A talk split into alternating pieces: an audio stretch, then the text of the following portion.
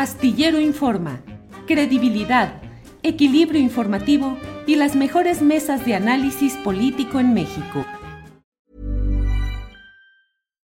Millions of people have lost weight with personalized plans from Noom, like Evan, who can't stand salads and still lost 50 pounds. Salads generally for most people are the easy button, right? For me, that wasn't an option. I never really was a salad guy. That's just not who I am. But Noom worked for me. Get your personalized plan today at Noom.com. Real Noom user compensated to provide their story. In four weeks, the typical Noom user can expect to lose one to two pounds per week. Individual results may vary. When you're ready to pop the question, the last thing you want to do is second guess the ring. At Bluenile.com, you can design a one of a kind ring with the ease and convenience of shopping online. Choose your diamond and setting. When you find the one, you'll get it delivered right to your door. Go to Bluenile.com and use promo code LISTEN to get $50 off your purchase of $500 or more. That's code LISTEN at Bluenile.com for $50 off your purchase. Bluenile.com code LISTEN. Astillero Informa, credibilidad, equilibrio informativo y las mejores mesas de análisis político en México. La una de la tarde, la una de la tarde en punto y ya estamos en Astillero Informa. Le agradecemos todo el equipo de Astillero Informa la amabilidad de acompañarnos en este trayecto periodístico en el que usted sabe que hoy encontrará como de lunes a viernes la información más interesante, el contexto, el análisis, el debate sobre los temas más relevantes de la agenda política, económica y social de cada día. Así que muchas gracias por estar en este esfuerzo. Recuerde que estamos eh, en vivo a través de YouTube, pero que posteriormente puede usted ver este programa tanto en YouTube como en Facebook, en sus alojamientos eh, eh, usuales, pero también en todas las plataformas importantes de podcast. Nos puede usted ver a través de Amazon Music, de Spotify, de Google Podcast, de Apple Podcast y de Deezer Podcast, Podcast, Podcast. Ahí nos puede usted escuchar. Eh, en diferido y solo en audio, obviamente. Bien, pues hoy es un día con mucha información interesante y mire, comienzo por platicarle lo que ha sucedido hoy durante una entrevista con la periodista Carmen Aristegui en su canal de noticias y en sus transmisiones a través de la octava y de Radio Centro. Eh, Carmen Aristegui platicó hoy con el eh, gobernador de Michoacán, Silvano Aureoles. Y mire usted lo que dijo, dijo ni más ni menos así, con todas sus letras, que pronto van a aparecer los datos del moche o cochupo que hubo en el caso de la línea 12 del metro capitalino para favorecer con 1.200 millones, no precisó si de pesos o de dólares, pero dijo 1.200 millones a bancos europeos. Eh, la periodista Carmen Aristegui le pidió que revelara la fuente, que dijera de dónde eh, manejaba esos datos y él dijo que se lo reservaba, eh, pero precisó que son que Mario Delgado, Mario Delgado, el que era el secretario de finanzas del gobierno de la ciudad, es uno de los principales responsables y su jefe le preguntó Carmen Aristegui quién, pues quién era su jefe eh, le preguntó Carmen Aristegui que, quién más estaba ahí en ese batidillo y Silvano Aureoles preguntó, pues quién era su jefe. Y Carmen Aristegui le dijo, tú dinos. Él contestó, ¿quién era el jefe de Mario Delgado en ese tiempo? Carmen Aristegui le dijo, pues el jefe de gobierno, Ebrar.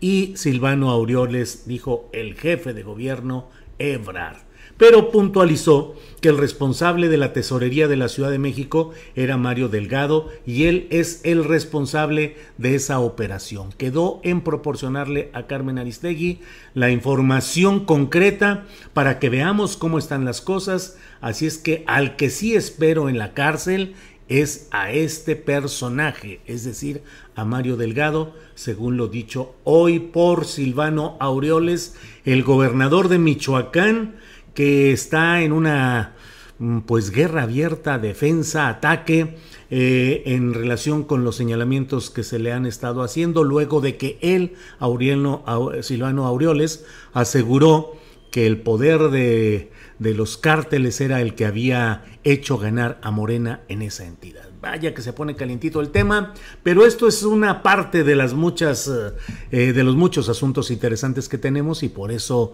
em, está con nosotros mi compañera Adriana Buentello. Adriana, buenas tardes.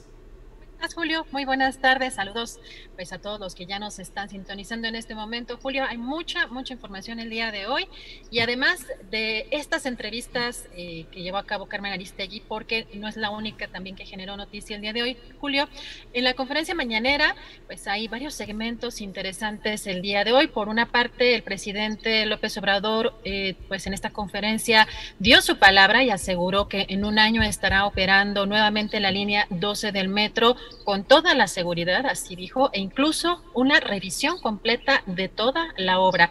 Además, también eh, informó que esta, esta fue iniciativa también de la jefa de gobierno Claudia Sheinbaum, a quien eh, recordó que apoya y respalda. Escuchemos. En cuanto a lo de la línea, lo que hay que hacer, la línea del metro, es rehabilitarla lo más pronto posible. Se toma la decisión de que sea solo usted el que informe sobre este tema. Sí, y lo va a hacer también la jefa de gobierno, pero yo lo hago este, con mucho gusto. Sí, porque ella... Yo ya puedo decirle a la gente de Tláhuac y a la gente de Iztapalapa y de Chalco, los que utilizan ese sistema de transporte, que a más tardar en un año está funcionando eh, de nuevo la línea, con toda la seguridad. Y es mi palabra. Sí, sí el tramo elevado. Todo, completo. Porque había quienes mencionaban que podía haber muchas más fallas que pudiera representar un Se va a hacer una revisión completa, ya se está llevando a cabo. Y yo me hago cargo de eso. Y eh, también, para que no se malinterprete, esta fue una iniciativa de la jefa de gobierno, a la que apoyo y respaldo. Pero si hace falta, eh, dejo empeñada mi palabra de que vamos a resolver el problema. Y lo mismo en el caso judicial que se hagan las investigaciones como se están haciendo, y se castiga a los responsables y se atienda a los familiares de las víctimas y se reparen los daños. Sobre una información publicada en el Universal de Raimundo Riva Palacio, el presidente Andrés Manuel López Obrador negó que su gobierno espíe o amedrente a periodistas opositores a su gobierno y calificó la información como una noticia falsa. Durante esta conferencia, el presidente rechazó que se espíe a periodistas como Carlos Loret de Mola, Héctor de Mauleón y Mario Maldonado. Recordó además que habrá una sección que ya dio por inaugurada desde hoy sobre quién es quién en las noticias falsas. Escuchemos. Pues que es falso ya hablé ayer de que vamos a tener una sección de quién es quién en las mentiras de la semana. Y aquí vamos a dar a conocer. Ya hasta la puedo inaugurar. A ver, ¿por qué no la pones? La noticia y la inauguramos, porque este ya ven cómo parece coro, se ponen todos de acuerdo. Para cuestionar al gobierno sin pruebas. El Universal, miren, espionaje a periodistas es para amedrentarlos. falso. Nada más que va a ser cliente el Universal de la sección. ¿A quién supuestamente se le investiga, se le espía? Pues a casi todos, de acuerdo a la nota, porque todos están en contra nuestra. ¿Para qué los vamos a espiar? O sea, de veras, si son predecibles. El presidente insistió con el tema de la clase media y señaló que en las elecciones pasadas muchos no supieron por quién votaron. Dijo que incluso se enteró el caso pues, de una mujer del movimiento gay eh, que fue a votar por el PAN y luego se dio cuenta que ese partido está en contra de las uniones entre el mismo sexo, por lo que dijo estar arrepentida esta persona. El presidente cuestionó incluso el papel del movimiento feminista en este caso y consideró además que una clase media manipulada fue la que permitió el fascismo de Hitler. Escuchemos. Porque muchos ni siquiera este, lo sabían. Una compañera salió en la red del movimiento gay, fue a votar por el PAN y luego se da cuenta de que el PAN estaba en contra de, no sé, los matrimonios eh, del mismo sexo o cosas por el estilo. Y dice, me arrepiento.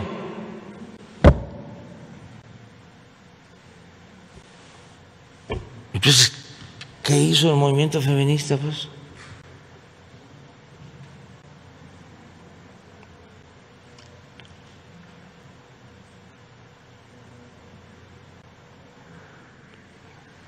Una clase media manipulada fue la que permitió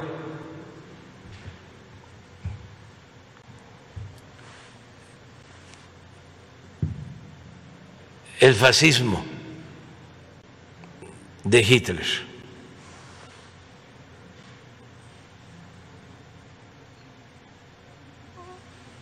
En Chile el golpe de Estado contra el presidente Allende fue respaldado por la clase media. La clase media de Chile no informada apoyó a Pinochet.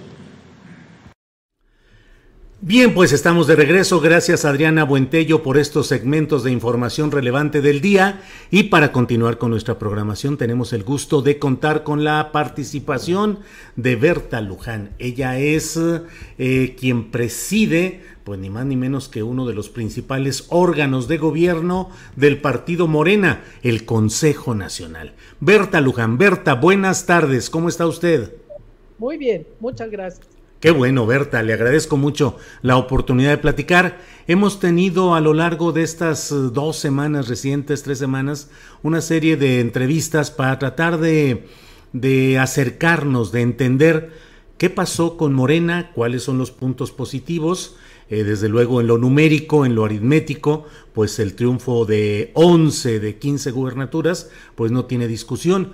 Pero Berta, hay muchos eh, señalamientos de parte de militantes acerca de la preocupación respecto a la calidad del proceso en sí de la, para la postulación de candidatos, eh, el hecho de que se hubieran eh, incorporado o reciclado personajes que no necesariamente van con la ideología y la doctrina de, del partido Morena.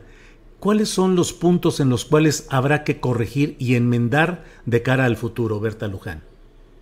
Muy bien, pues uh, creo que esta elección se dio en un ambiente, en un contexto eh, difícil para Morena y en general para el país. La pandemia nos llevó a un impasse, a una inmovilidad que indudablemente que impactó en, en, la gente. Nosotros teníamos mucho miedo de que hubiera un amplio eh, espectro de gente que no iba a ir a, a, votar. Este, y esto, pues en el caso del voto de Morena, de alguna manera se reflejó, ¿verdad? Los índices de participación que tuvimos en esta elección son menores a los del 2018 y, e independientemente de que sea una elección ¿no?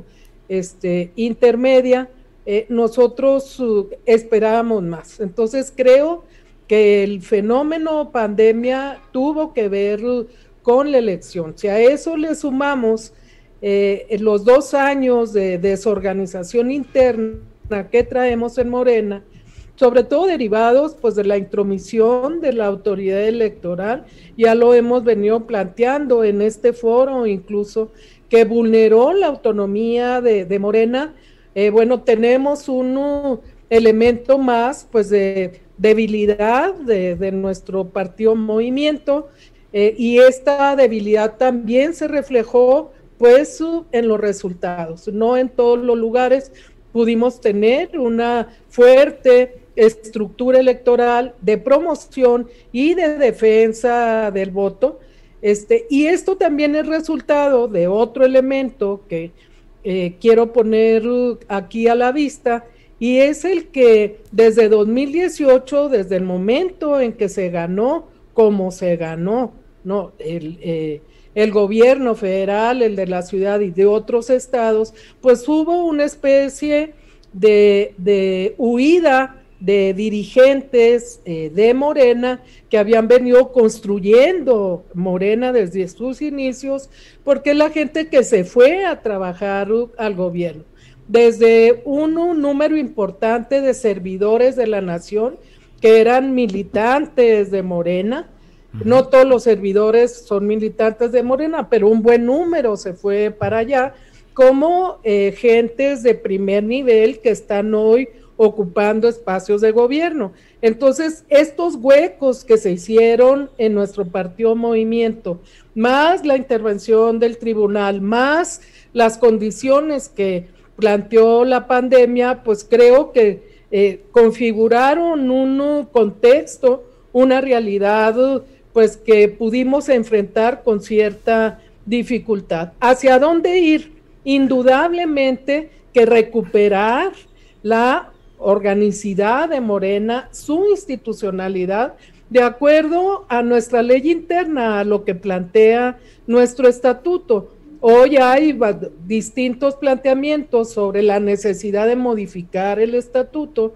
Yo creo que un próximo Congreso Nacional tendrá que revisar esa posibilidad para ver qué es lo que nos funciona, qué es lo que no nos funciona, pero finalmente, pues es el marco normativo de Morena el que nos debe dar la señal sobre lo que sigue. Y para terminar este punto, quiero decir que desde 2015 nosotros abandonamos la estructura municipal de Morena, la dejamos pendiente, no tenemos su organización formal, tenemos una organización informal. Hay militantes en todos los municipios del país, en las distintas entidades, pero no tenemos una estructura organizativa que nos ayude precisamente a organizar. Entonces, en los municipios, pues nos vimos ahora sí que muy cortos en términos de la participación de nuestra gente. Berta, una de las eh, quejas constantes fue la manera como se postularon los candidatos a cargos de elección popular. Eh, se hizo una solicitud ante las vías de transparencia para ver cuánto habían costado las encuestas, que fueron los métodos oficialmente utilizados para, estos, para estas eh, postulaciones, y se tuvo la noticia de que no había ni una erogación, ni un centavo. A usted, Berta Luján, presidenta del Consejo Nacional de Morena, ¿le consta que sí se hicieron encuestas y que los resultados anunciados provenían de esas encuestas? Bueno, a mí me consta por el, la relación con la comisión de, encuestas, También por la información que venía de la Comisión Nacional de Elecciones, que sí se hizo un buen número de, encuestas. Indudablemente que eh, las candidaturas a las gubernaturas pasaron por ahí, eh, que la mayoría de las diputaciones federales y en donde definitivamente no hubo ni siquiera capacidad de realizar encuestas, pues fue en los municipios. ¿Usted ha visto encuestas, Berta? ¿Usted personalmente, físicamente, las ha visto? Sí. En, los casos de gubernaturas. En el, caso, en el caso de gubernaturas lo sé, quienes contendieron, en fin. ¿Qué fue lo que faltó? Yo creo que transparencia. O sea, decir, aquí están las encuestas, esta es la gente que participó en las encuestas y aquí está el resultado. Hacer transparente ese proceso. No se hizo. Fue en ningún caso. Un error, fue un error. Bueno, se hizo en algunos casos, no sé si la minoría, la mayoría, donde hubo encuestas, se hizo con la gente que participó en la encuesta. Por ejemplo, tres, cuatro eh, personas, cinco. Las encuestas se hicieron con gente de Morena y con las propuestas de los partidos que iban en, en coalición. PT o el PES o el Verde, X. O sea, encuestas que hicieron los propios militantes. No, no, no, no, no, no, estoy hablando de los registros. Morena lo que hizo fue una convocatoria en donde llamaba al registro de candidatos. Y eso, esos candidatos registrados se revisaron por parte de la Comisión Nacional de Elecciones. De ahí surgieron de Morena dos o tres candidaturas para una posición determinada, pero también participaron candidatos de la coalición, del PT o, de, o del PES, por hablar de dos, de dos organizaciones, y hubo la, la, necesidad de hacer las encuestas, pues porque también los candidatos o candidatas de los otros partidos de la coalición estaban exigiendo que las encuestas se hicieron, porque se hicieran porque tenían candidatos ahí. Entonces, no es eh, que se hayan hecho las encuestas en todos los casos, ni tampoco que eh, no se hayan hecho encuestas en, en el proceso. O sea, eso no, no es correcto. Berta, en una entrevista que hice al secretario de Formación Política, el doctor Enrique Dussel, eh, él eh, aceptó en la pregunta que yo le hice, le dije, ¿usted cree que las encuestas fueron un método, un, un recurso para disfrazar, disfrazar el dedazo? Y me dijo que sí. ¿Usted, Berta, no encontró ninguna irregularidad en ese proceso de encuestas que hubiesen servido para legitimar dedazos? Eh, yo lo que diría es que no en todos los casos se hicieron encuestas, que en algunas entidades se tomó muy en cuenta la opinión de los gobiernos de Morena y donde gobierna Morena, eh, que en otros casos hubo por parte de los delegados que se enviaron a las entidades, como eh, hubo procesos uh, incorrectos que no incorporaron el sentir o la propuesta de la gente tipo Querétaro o San Luis, San Luis Potosí. O sea, hay lugares y hay situaciones en donde indudablemente que no funcionó este, la forma como eh, tiene planteado Morena llegar a las candidaturas, pero también quiero decir que, que hay lugares en donde pues de alguna manera funcionó la encuesta. ¿Cuál es el tema? de cómo depurar los registros cuando tenemos un número muy grande de aspirantes a una misma eh, posición. Le digo, el caso de las diputaciones federales, hubo eh, distritos en donde eh, se registraron más de 30 aspirantes a la, a la, a la diputación. Morena tiene que ver cómo depuras esa lista. Lo único que hay en términos normativos es que es la Comisión Nacional de Elecciones la que define. Pues sí, y definió de acuerdo con la norma, de, este, a ellos les correspondía. Pero nosotros tenemos que poner candados para establecer quién tiene prioridad, cuáles son los requisitos para poder atender una responsabilidad de ese tipo, o sea, la candidatura, en fin. Entonces, esos son de los huecos que nosotros tenemos que enfrentar. Indudablemente que hubo errores, indudablemente que eh, al final hay mucha gente que se siente afectada, que no está de acuerdo cómo se hicieron las cosas y hay que reconocer los errores, pero hay que ver hacia adelante. ¿Qué vamos a hacer para impedir que los errores que se tuvieron eh, se vuelvan a repetir? Berta, sé que hay una comisión de honestidad y justicia del partido Morena, pero le pregunto a usted como presidenta del Consejo Nacional, Eduardo Ramírez, senador a nombre de Morena, presidente de la mesa directiva del Senado por Morena, presidente de la mesa directiva de la Comisión Permanente del Congreso de la Unión a nombre de Morena, estuvo en San Luis Potosí uno o dos días antes de las elecciones para expresar su apoyo abierto al candidato del Partido Verde, muy impugnado, Ricardo Gallardo Cardona, y no a la candidata de Morena, que era la señora Mónica Rangel. ¿Qué procede en esos casos? ¿Alguien que tiene una representatividad así de Morena puede ir a apoyar a candidato de otro partido? Indudablemente que no. O sea, eso como califica como una traición. O sea, si, es, si representas y formas parte de una organización política que tiene una candidatura, bueno, por lo menos que se espera es que se apoye la candidatura. Yo creo que, eh, la, y así va a ser, así va a ser porque así va caminando.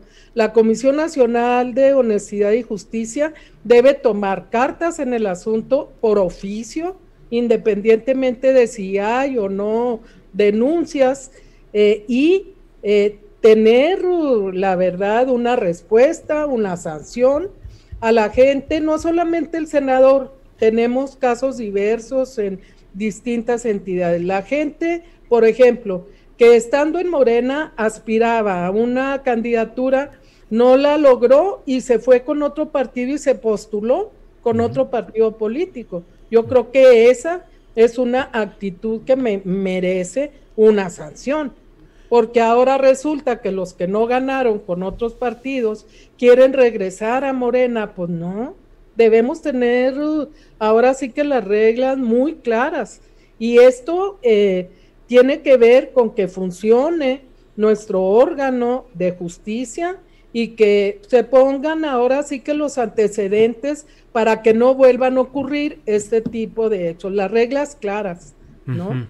Berta, yo he visto eh, casos como el de la anterior secretaria general del partido, eh, encargada durante largo tiempo de la presidencia de Morena, Jade Gold Polemski, que fue señalada por una serie de irregularidades en el manejo del presupuesto del partido en cuestiones inmobiliarias, una acusación de casi 400 millones de pesos que en su momento fue planteada por Alfonso Ramírez Cuellar y los miembros de la directiva de ese tiempo y ahora pues queda como, como diputada federal en las listas privilegiadas plurinominales. ¿Cómo entender ese tipo de cosas, Berta?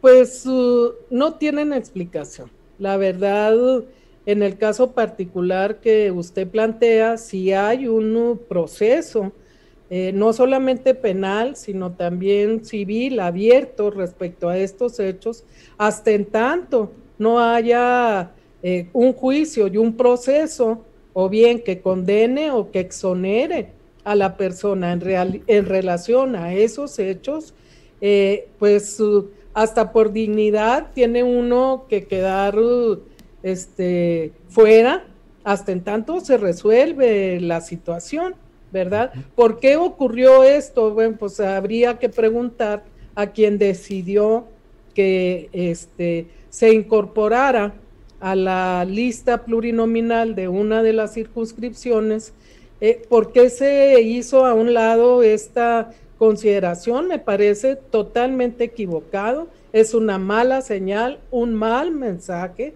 y un mal antecedente. Eh, tenemos, por ejemplo, ahorita el caso de, Toledo, ¿no? El de Ampón este de, Coyoacán, que quedó también nuevamente como diputado federal cuando tiene no solamente una acusación, sino un expediente abierto por enriquecimiento ilícito y lavado de dinero.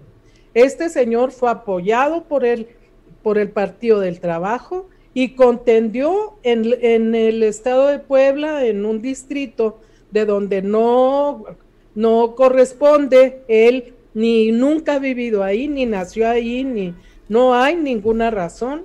Se postula por la coalición PT Morena, toda su campaña la hace como Morena. Nosotros estamos insistiendo en que Morena no puede avalar a un tipo que no solamente ha acosado a los morenistas en Coyoacán durante más de una década, sino que además es un ampón que, las pruebas están ahí y el expediente está abierto, está pendiente su desafuero en la Cámara de, Diputados para que enfrente el proceso, el proceso penal. Y bueno, pues lo tenemos ahí también al señor. Entonces, pues este tipo de cuestiones, ¿qué podemos decir? ¿No? Son equivocaciones, son grandes errores, no deberían de ocurrir, menos en un partido como el nuestro, que se está presentando como una alternativa de cambio, de cambio político de fondo. Eh, Berta Luján, em, ¿cuál es su valoración política de la gestión hasta ahora de Mario Delgado, presidente del partido Morena? ¿Positiva, negativa? ¿Debe continuar? ¿Debe ser relevado? Bueno, es yo creo que tiene sus claroscuros.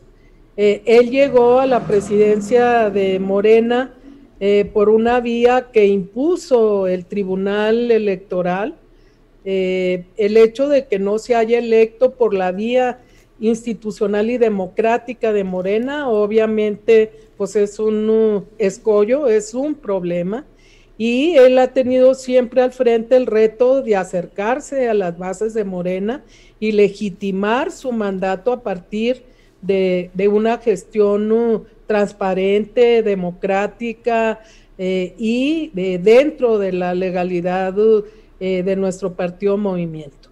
¿Qué puedo yo decir? Eh, hemos tenido muchos conflictos de carácter jurídico y que se convierten en conflictos políticos. En estos dos últimos años, Morena necesita de estabilidad democrática y política y eh, creo que el tribunal nos está planteando una vía pues que no tiene alternativa. ¿Qué fue lo que planteó el tribunal cuando le da eh, a Mario Delgado eh, el triunfo ¿no? de la encuesta que el INE realizó? Pues el tribunal planteó que tanto él como Citlali Hernández en la Secretaría General se quedarían tres años al frente de, la dirección de Morena. O sea que dio un plazo hasta 2023 para ello. Y este, en caso de que nosotros, Morena, el Congreso, el Consejo, lo que sea, determinara otra cuestión, pues el, el, tema que tenemos al frente es la intromisión del tribunal y de la autoridad electoral en nuestra vida interna y cómo van ellos a echar abajo una resolución que ya tomaron, una sentencia que ellos asumieron, que esa era la dirección y que durarían en su encargo tres años, hasta 2023. Entonces esto también al interior de Morena es algo que tenemos que reflexionar, que discutir, ¿no? Y eh, pues que ahora sí que medir en cuanto a lo que sigue y hasta dónde tenemos eh, posibilidad de ir más allá de lo que la autoridad dispone. Cuando decidimos ser partido político nacional, supimos que íbamos a estar sujetos a reglas, a normas eh, eh, con las que seguramente no íbamos a estar de acuerdo, no en todo, pero en partes. Y sin embargo, pues tenemos que acatarlo, tenemos que cumplir para seguir en la legalidad institucional como partido político. Bueno, pues este asunto tiene que ver con eso. Sí, Berta, uno de los puntos eh, tal vez críticos eh, respecto a Morena y al gobierno federal emanado de Morena es la relación con los movimientos feministas. Eh, ¿Qué opina del desenlace que se tuvo en Guerrero? donde las acusaciones eran mediante expedientes reales, un expediente cuando menos, de acusaciones de abuso sexual por parte del senador eh, Félix Salgado Macedonio y el hecho de que finalmente no quedara él, pero sí quedara su hija. Ese tipo de actos son actos irregulares, ayudan a la causa feminista, eh, conectan al partido con las demandas de los grupos feministas o cómo lo ve, Berta. Bueno, indudablemente que esa situación y esos hechos nos golpearon.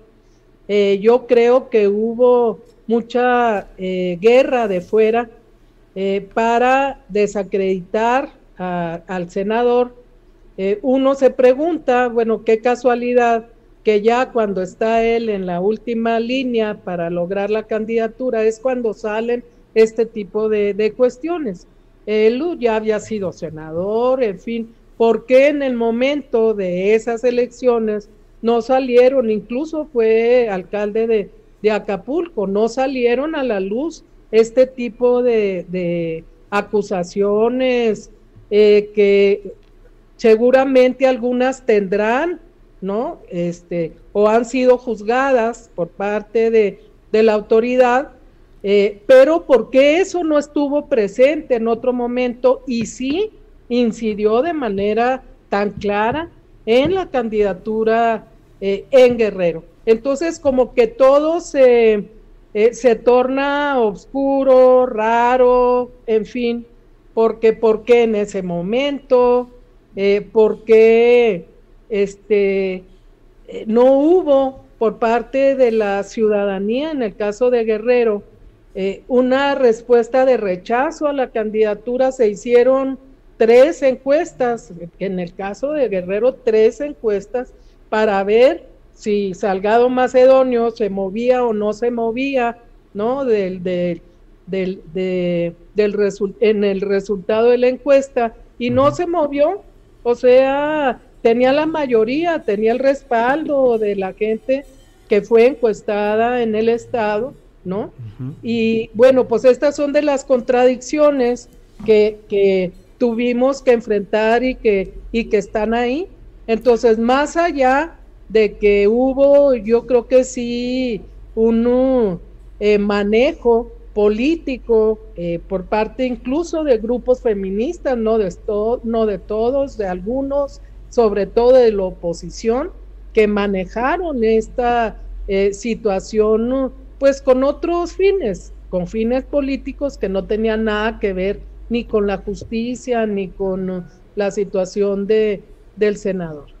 Berta, para esta nueva etapa del partido Morena, que según mi opinión eh, enfrenta el riesgo de que los poderes eh, coaligados en contra del partido, del presidente López Obrador y del proyecto político llamado Cuarta Transformación, eh, puedan ir fortaleciendo sus posibilidades mediáticas, económicas, acaso electorales. Es decir, ante esa amenaza de lo que está tratando de obstruir el curso de este proyecto, ¿el presidente de la República debe intervenir más en Morena o debe abstenerse y abstraerse? Eh, bueno, yo creo que eh, Morena y el gobierno o los gobiernos emanados de, eh, de la votación, pero que provienen de Morena, deben contemplar la sana distancia y la diferencia entre ser partido y ser gobierno. El, el, actual presidente, cuando se despide de la militancia de Morena por asumir la presidencia de la República, planteó, yo en este momento me retiro de Morena porque voy a gobernar para toda la población, para eh, los, los y las mexicanas y no solamente para, para Morena. Y debo tomar en cuenta, incluir puntos de vista, etcétera, que provengan de los diferentes sectores de, la ciudadanía o de la población. Entonces creo que esto se debe mantener y que Morena debe buscar esa sana distancia, justa distancia, para que con autonomía pueda eh, seguir trabajando y construyendo lo que tiene que construir desde el partido, desde el movimiento, que es una función y son acciones totalmente distintas de las del gobierno. Indudablemente que Morena va a apoyar al, al, gobierno federal, a los otros gobiernos en la medida en que están construyendo el proyecto por el cual Morena se organizó, el proyecto de la cuarta transformación, de la transformación integral y profunda del país. En este sentido, pues hay un lazo indudablemente muy fuerte de comunión en cuanto a lo que buscamos, los objetivos, etcétera, pero el papel que juega el partido es y debe ser totalmente distinto del gobierno. Berta, agradeciéndole la oportunidad de platicar con usted, me gustaría cerrar con una última pregunta. Hay quienes eh, consideran que Morena se está perredizando muy rápido, que hay grupos muy enconados que están peleando unos contra otros, que la sucesión presidencial de 2024 se ha adelantado y que los grupos internos, divididos sobre todo en lo que llaman los puros, al menos así los mencionan, y otros serían los impuros, están en un pleito tan fuerte, centralizado en las personas de Marcelo Ebrard y de Claudia Sheinbaum. ¿Cree usted que Morena pueda superar todo esto y salir adelante o vamos a una batalla interna de consecuencias impredecibles? Bueno, yo tengo la esperanza, este, que es su convicción de que Morena sigue siendo la principal herramienta para construir el cambio, para apoyar al gobierno federal y a los gobiernos que están con la cuarta transformación. Eh, creo que Morena se formó históricamente con liderazgos sociales, se formó y se organizó como movimiento y que en la medida en que esto eh, siga siendo una, una parte importante de la naturaleza de Morena, partido, movimiento, vamos a poder salir adelante. Eh, finalmente Morena pues es una herramienta, no es un fin, no es un objetivo, es un medio para alcanzar los fines de transformación en el país. Yo tengo la esperanza, repito, de que pueda, podamos salir de los problemas de que además afectan pues a todos los partidos políticos, ahí en donde hay una lucha por el poder, se van formando grupos, etcétera. Lo que tenemos que cuidar en Morena es que la normalidad democrática, que este, la institucionalidad que supone atender las reglas, movernos en el campo este, normativo que nosotros mismos nos dimos, movernos en esta este, naturaleza de ser éticos, de ser morales, de poner por delante el proyecto por encima de las ambiciones, que esto eh, sostenido por la mayoría eh, de los que componemos Morena, eh, puede sacar adelante a nuestro partido movimiento. Pero repito, si hay un momento en que vemos que la herramienta o que el medio no sirve para atender el fin, pues tendremos que cambiar de medio o de, o de herramienta. Yo no lo veo lo de Morena como una camisa de fuerza que a fuerzas tendrá que ser, en fin, creo yo que si se eh, finalmente se pierden los principios, eh, el, el, marco pues que nos dimos para trabajar de respeto, de democracia interna, etcétera. Si eso se pierde, pues tendremos que buscar otra herramienta, ¿verdad? ¿Otro partido, Berta? Y pudiera ser otro partido, otro movimiento, pero pues eso ya sería cuestión de, de futuro, ¿no? Yo todavía confío en que se pueden las cosas reorganizar, que la base social de Morena es su, tan fuerte y está tan ligada al objetivo de la construcción de la 4T que podemos salvar este, ahora sí que los escollos y que podemos salir adelante con los eh, con buenos resultados, ¿no? Bien, Berta, pues muchas gracias. ¿A quién le daría un aplauso político en este momento? ¿A Marcelo Ebrard, a Claudia Sheinbaum o a Ricardo Monreal? Bueno, pues yo creo que los tres y los que se apunten o las que se apunten en esa carrera, si tienen el, el respaldo de la militancia de Morena, pero sobre todo de la población, ¿no? De la ciudadanía, en fin, pues vamos a caminar con ellos o con ellas.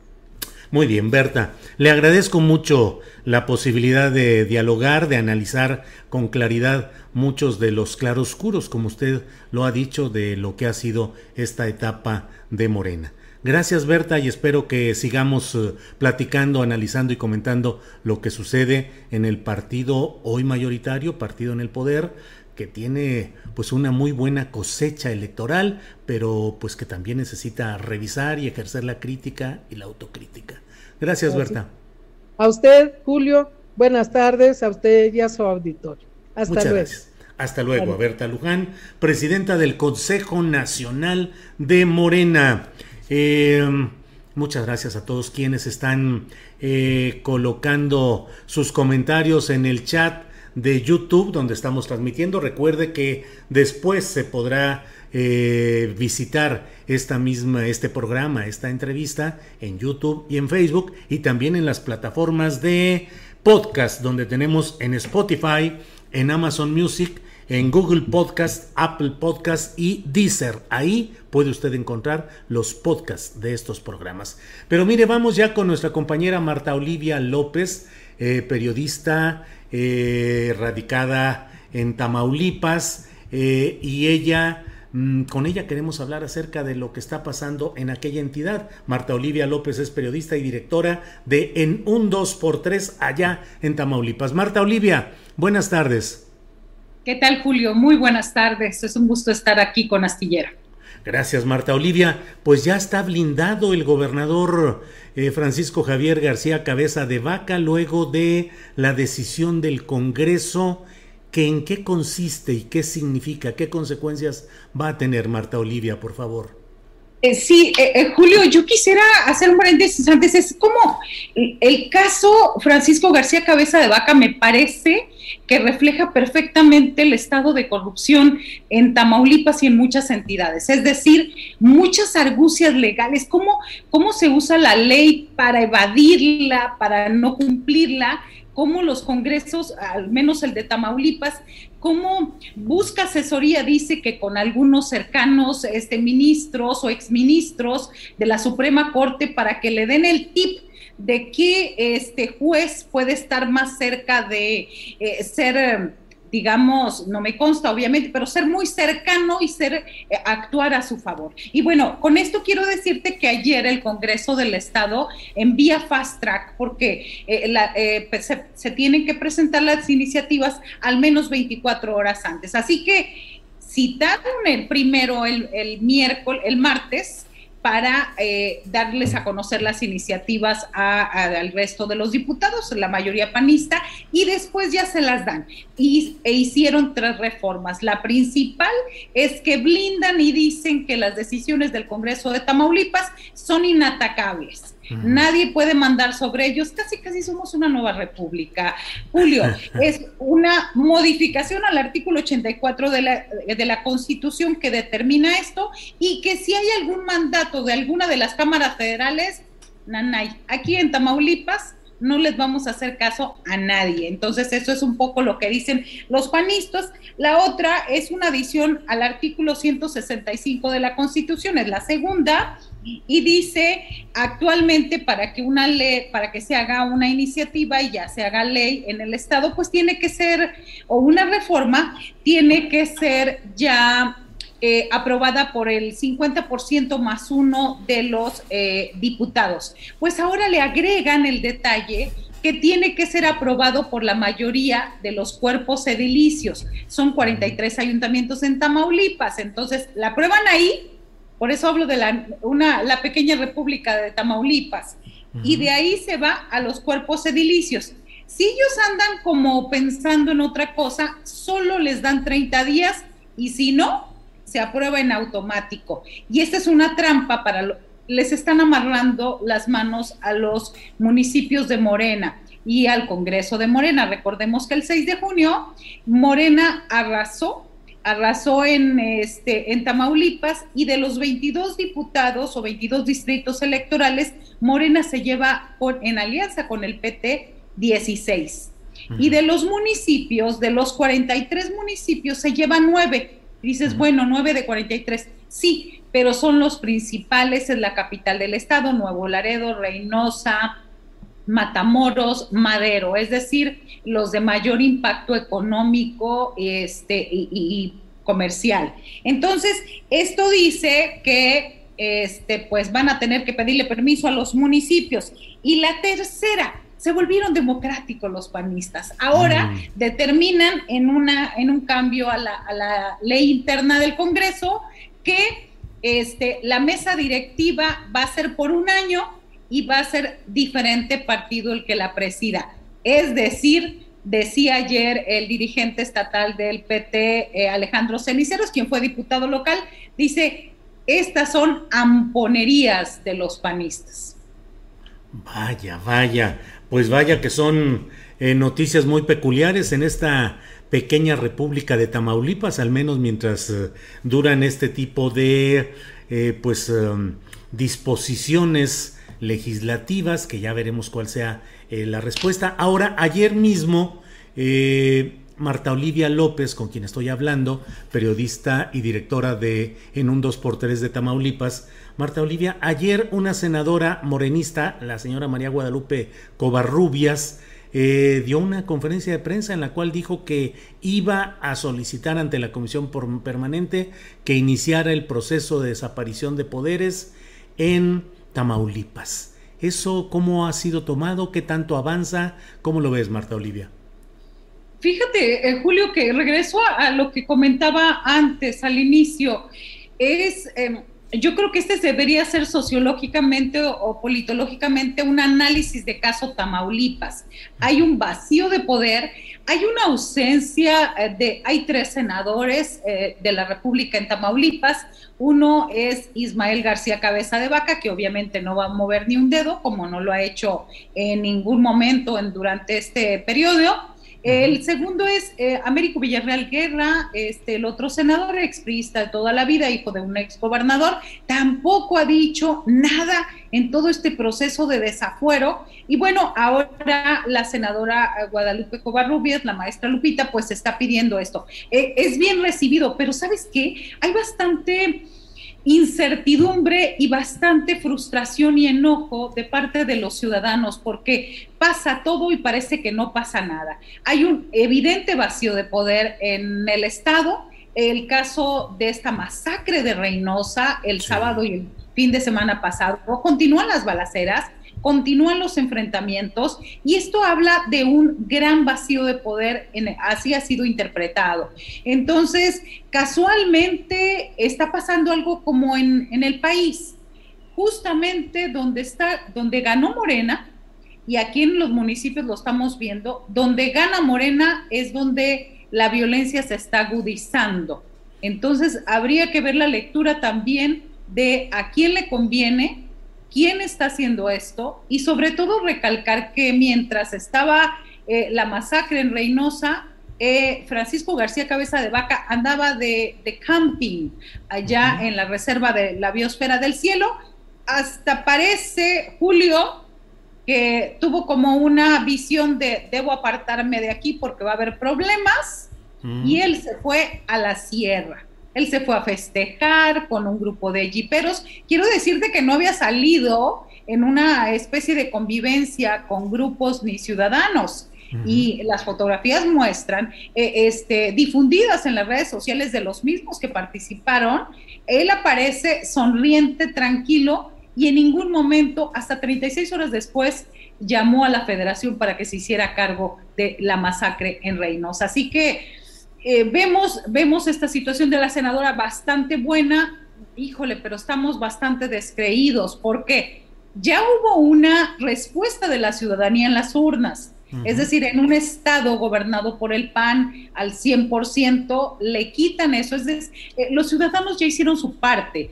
Ya falta que la Suprema Corte, el juez amigo de Reynosa, eh, eh, amigo de Francisco García, ya no quiera seguir haciéndole favores, estas determinaciones de la Corte, pues ya no sabemos qué es lo que sigue por acá. Marta Olivia López, dentro de toda esta pues incertidumbre y mezcolanzas partidistas y grupales, vi que un diputado de Morena terminó apoyando la causa de los panistas en este tema del blindaje al gobernador García Cabeza de Vaca. ¿Así fue? Así es, mira, en esta legislatura eh, entraron 10 diputados, 10 diputados este, de Morena. De los 10 diputados, solamente 6 votaron en contra del blindaje. Cuatro votaron a favor de Francisco García Cabeza de Vaca. ¿Y de quiénes se trata? De, los cuatro, eh, tres fueron, digamos, de la tómbola, gente que nunca había participado en política, este, uno de ellos llegó a ser incluso el coordinador de la bancada, Ulises Martínez Trejo, y donde en un arranque ahí, pues, no sé, de soberbia, dijo que le estaban pidiendo su renuncia a Morena, y él dijo, yo me debo al pueblo. Y, pues el pueblo no pasa de una cuadra porque no lo conocían más allá en su ciudad Reynosa. Entonces, este, ya no es el coordinador, hace 10 días lo destituyeron eh, está otra diputada, Leticia Sánchez Guillermo de Matamoros, que es la única que pidió reelegirse. Se religió y ahora apoya al Partido Acción Nacional. Desde a partir del desafuero se le vio bastante cercana. Otra es Guillermina Martínez de la región del Mante. Ella enfermó, tuvo un derrame cerebral, entonces dice que ella está muy agradecida a Francisco porque la atendió muy bien. Entonces, eh, el otro es Rigoberto Ramos Ordóñez, un diputado de Morena impugnado, impugnado, ya sabes que el deporte ahí, el comercio normal en Reynosa es el huachicoleo. Bueno, al señor lo acusaron de ser huachicolero, llegó como diputado, eh, digamos, candidato externo a la diputación eh, plurinominal, ahí está, quiso ser alcalde, él es el que abiertamente dijo que lo apoyaba a Francisco N este, dijo que quería ser ah, candidato a la alcaldía, no lo dejaron porque se quedó el hijo de la actual alcaldesa panista y pues bueno, está bastante molesto y, y, de esta forma responde, ¿no? Generalmente lo que dicen ciertos analistas políticos acá, pues que al menos en Tamaulipas la tómbola no ha funcionado porque pues son bastante corrompibles los que han llegado ahora. De los 10 ya nada más hay seis que votaron en contra del blindaje, cuatro totalmente entregados a, los brazos del panismo de aquí al primero de octubre, porque a partir del primero ya son mayoría morena. Marta Olivia López, muchas gracias por esta oportunidad de asomarnos a la realidad política de Tamaulipas desde allá, desde donde tú estás. Marta Olivia, nada más para cerrar, cómo está la situación, digamos, administrativa o burocrática. El gobernador tiene actos programados para fechas próximas, su trabajo del gabinete, su equipo de gobierno funcionando normal. ¿Cómo está la actividad oficial de este gobierno de eh, García Cabeza de Vaca, Marta Olivia? Pues fíjate que está bastante tranquila.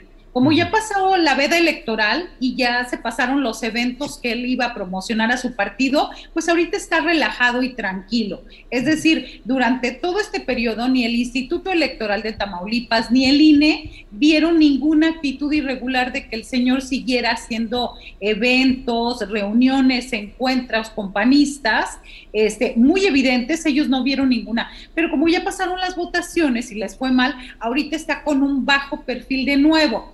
Por eso nos extraña que haya ido a Gómez Farías y que haya ido a hacer este evento con mucha gente para que lo vieran, que ahí estaba.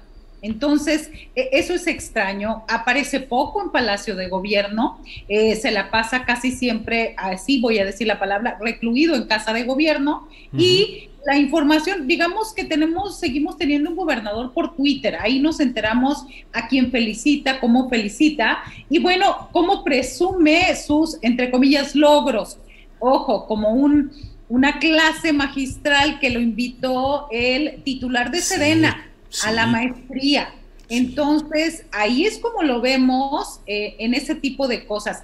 Por eso, eh, Julio, a mí me parece que el caso de eh, Francisco García Cabeza de Vaca es, yo creo que el caso más emblemático de la lucha o de esta lucha que se está haciendo contra la corrupción. Jueces, magistrados, ahora la invitación de Sedena, crimen organizado, este, violación a la ley electoral, a la veda electoral, este, órdenes de aprehensión. Es decir, de verdad, de verdad, uno a veces con la nota diaria se pierde un poco, pero es motivo importante, interesante. Acá se habla, ah, se habla por abajo entre los ciertos funcionarios molestos que habría incluso amenazas del cártel del Golfo hacia Olga Sánchez Cordero que también había habido amenazas contra el ministro de la Suprema Corte, que agregó esas dos líneas donde dice que no se le podía hacer nada hasta que salga eh, de su mandato gubernamental, hasta el próximo año. Así que se habla de millones, millones de pesos, y uno, la verdad, uno se preocupa, ¿cómo le hace a Francisco si tiene congeladas sus cuentas? ¿De dónde sale el dinero? ¿De dónde salen los mandos? ¿De dónde? Ay, Marta Olivia, Marta Olivia López, muchas gracias por tu valía como periodista, por tu valentía como ciudadana y como periodista. Sé, y lo digo públicamente, que hacer periodismo y hacer comentarios y dar información como la que das en un terreno como el de Tamaulipas es algo peligroso y complicado, por lo cual te envío mi solidaridad, mi abrazo fraterno de compañero de periodismo y pues adelante Marta Olivia López. Gracias por esta ocasión. Gracias, muy buenas tardes, mi admiración y mi respeto para ti y todo tu equipo. Gracias. Gracias. Marta Olivia López, hemos hablado con ella. Siga, por favor, eh, el portal de ella en un 2x3 Tamaulipas. Además la puede seguir en Twitter. Su cuenta es arroba marolimx. Mar, arroba marolimx. Marta Olivia López, maestrante en periodismo político, reportera huasteca, norestense del Meritito Tamaulipas. Bueno, pues eh, son las 2 de la tarde con un minuto y ya estamos listos para entrar a la muy esperada mesa de los jueves, la mesa sobre seguridad. Y como siempre me da mucho gusto poder saludar a nuestros compañeros. Víctor Ronquillo, buenas tardes. Hola, ¿cómo están? Pues aquí muy contento de estar con ustedes, como siempre, mi querido Julio. Saludos a los compañeros que se integran a esta mesa y obviamente al público que nos escucha. Gracias, Víctor. Eh, bueno, Guadalupe Correa Cabrera, buenas tardes. Muy buenas tardes, Julio. Un placer, Víctor, Ricardo. Les mando muchos saludos. Un placer estar con ustedes esta semana. Gracias, eh, Ricardo Ravelo. Buenas tardes, Ricardo. Hola Julio, ¿qué tal? Buenas tardes. Es un gusto, como siempre, estar aquí en esta mesa debatiendo temas. Un saludo especial también para mis compañeros Víctor y Guadalupe y al auditorio que nos está siguiendo.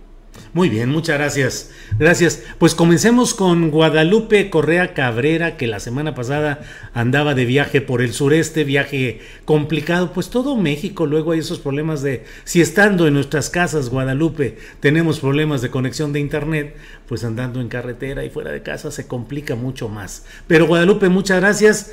Y Guadalupe, ¿cómo ves todo el tema de Tamaulipas? Particularmente lo que sucede en Reynosa y qué tanto impacta en todo el contexto político que se está viviendo en esta entidad, Guadalupe. Claro que sí, de hecho el día de ayer estuve en la ciudad de Matamoros, estoy haciendo un poco de trabajo de campo eh, para entender un poco lo que está sucediendo. Sí, el tema de Reynosa a mí me sorprendió, siéndote muy sincera, tenemos una narrativa y, y, lo que hemos observado, Ricardo, Víctor, conocen muy bien del tema.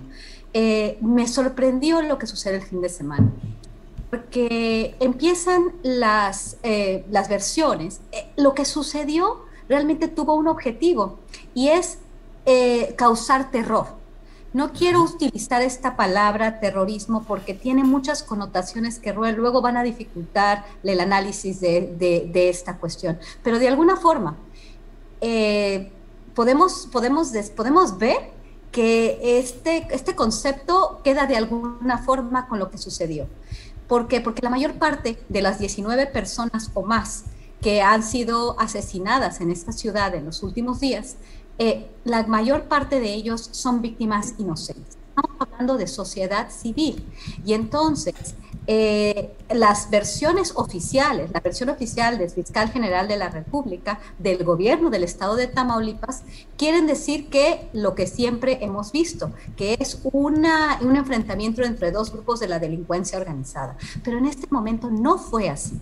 El contexto tenemos que entenderlo dentro de la cuestión política. Es un contexto político el que tenemos que analizar ahora. Sabemos que eh, tenemos ahorita un problema muy fuerte eh, político, porque la cabeza del Estado, el gobernador, está sujeto a un juicio de desafuero, como lo hemos platicado ya varias veces en este espacio, que todavía no llega a término, con un apoyo total del Congreso local que se cambie la constitución para poderlo dejar terminar su periodo y que siga manteniendo el fuero hasta que termine el periodo. Esto me parece muy importante también en el contexto de las elecciones.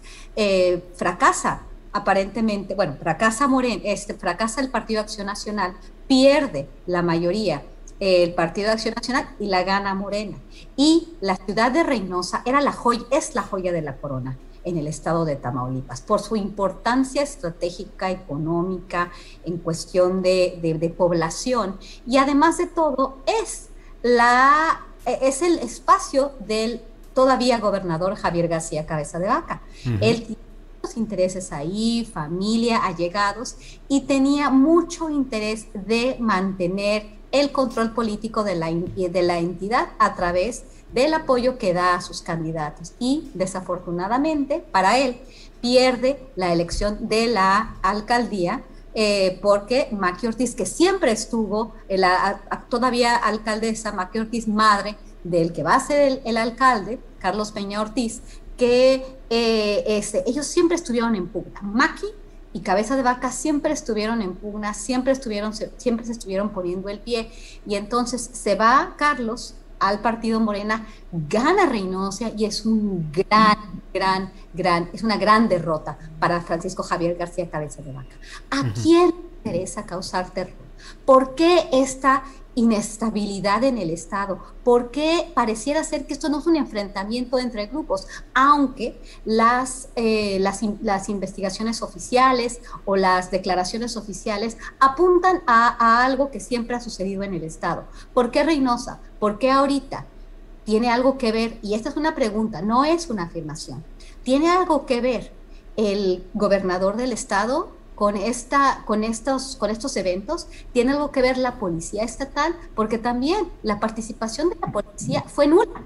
Realmente no estuvieron atendiendo al llamado de las redes sociales. Yo volví a ver activarse la red de Reynosa del, de Twitter para anunciar eh, situaciones de riesgo. Esta red había sido tomada porque yo estudiando y ahorita estoy haciendo un estudio sobre cómo funciona esta red este, de tuiteros que se ha, se ha, transformado a lo largo de todos estos años. Ellos empezaron a ser muy importantes en 2010 y ahora se activa esa red de ciudadanos porque, finalmente la toman muchas, muchas uh, organizaciones eh, también del crimen organizado y, eh, y, mucho eh, de lo que son las, las, este, las instituciones de seguridad. Ya no se sabe quién es quién, porque no son ciudadanos, ya una, una gran parte, pero se activa y la policía estatal no atiende al llamado de la sociedad que estaba aterrorizada este fin de semana y ha sido estado aterrorizado estos días porque no se ha terminado la violencia. En, Matamoros se sabe que no se puede pasar por ahí, no quiere pasar por ahí la gente. ¿De qué se trata? de desviar la atención a una cuestión de inseguridad, de calentar la plaza política eh, que, que, está ahorita eh, pues dirigida por, por, un grupo político enemigo del gobernador. Es una pregunta simplemente. ¿O quién está detrás de estos eventos? Es simplemente una, una lucha entre dos células criminales Solamente quiero dejar esto sobre la mesa porque sé que mis colegas son también expertos en el tema y me gustaría conocer su opinión. Gracias, Guadalupe. Eh, Ricardo Ravelo, ¿cómo ves este tema de Tamaulipas en general, Reynosa en particular y pues algunas de las preguntas que nos plantea Guadalupe Correa Cabrera.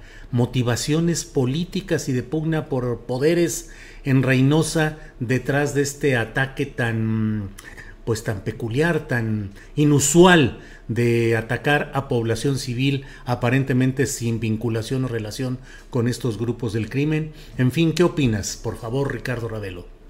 Mira, yo creo que el tema político está totalmente rebasado. El ejercicio de la política aquí prácticamente no lo veo. Yo lo que sí observo es que eh, por donde se le mire es un caso estrictamente criminal. Y está en juego el control de un territorio importantísimo para el tráfico de drogas.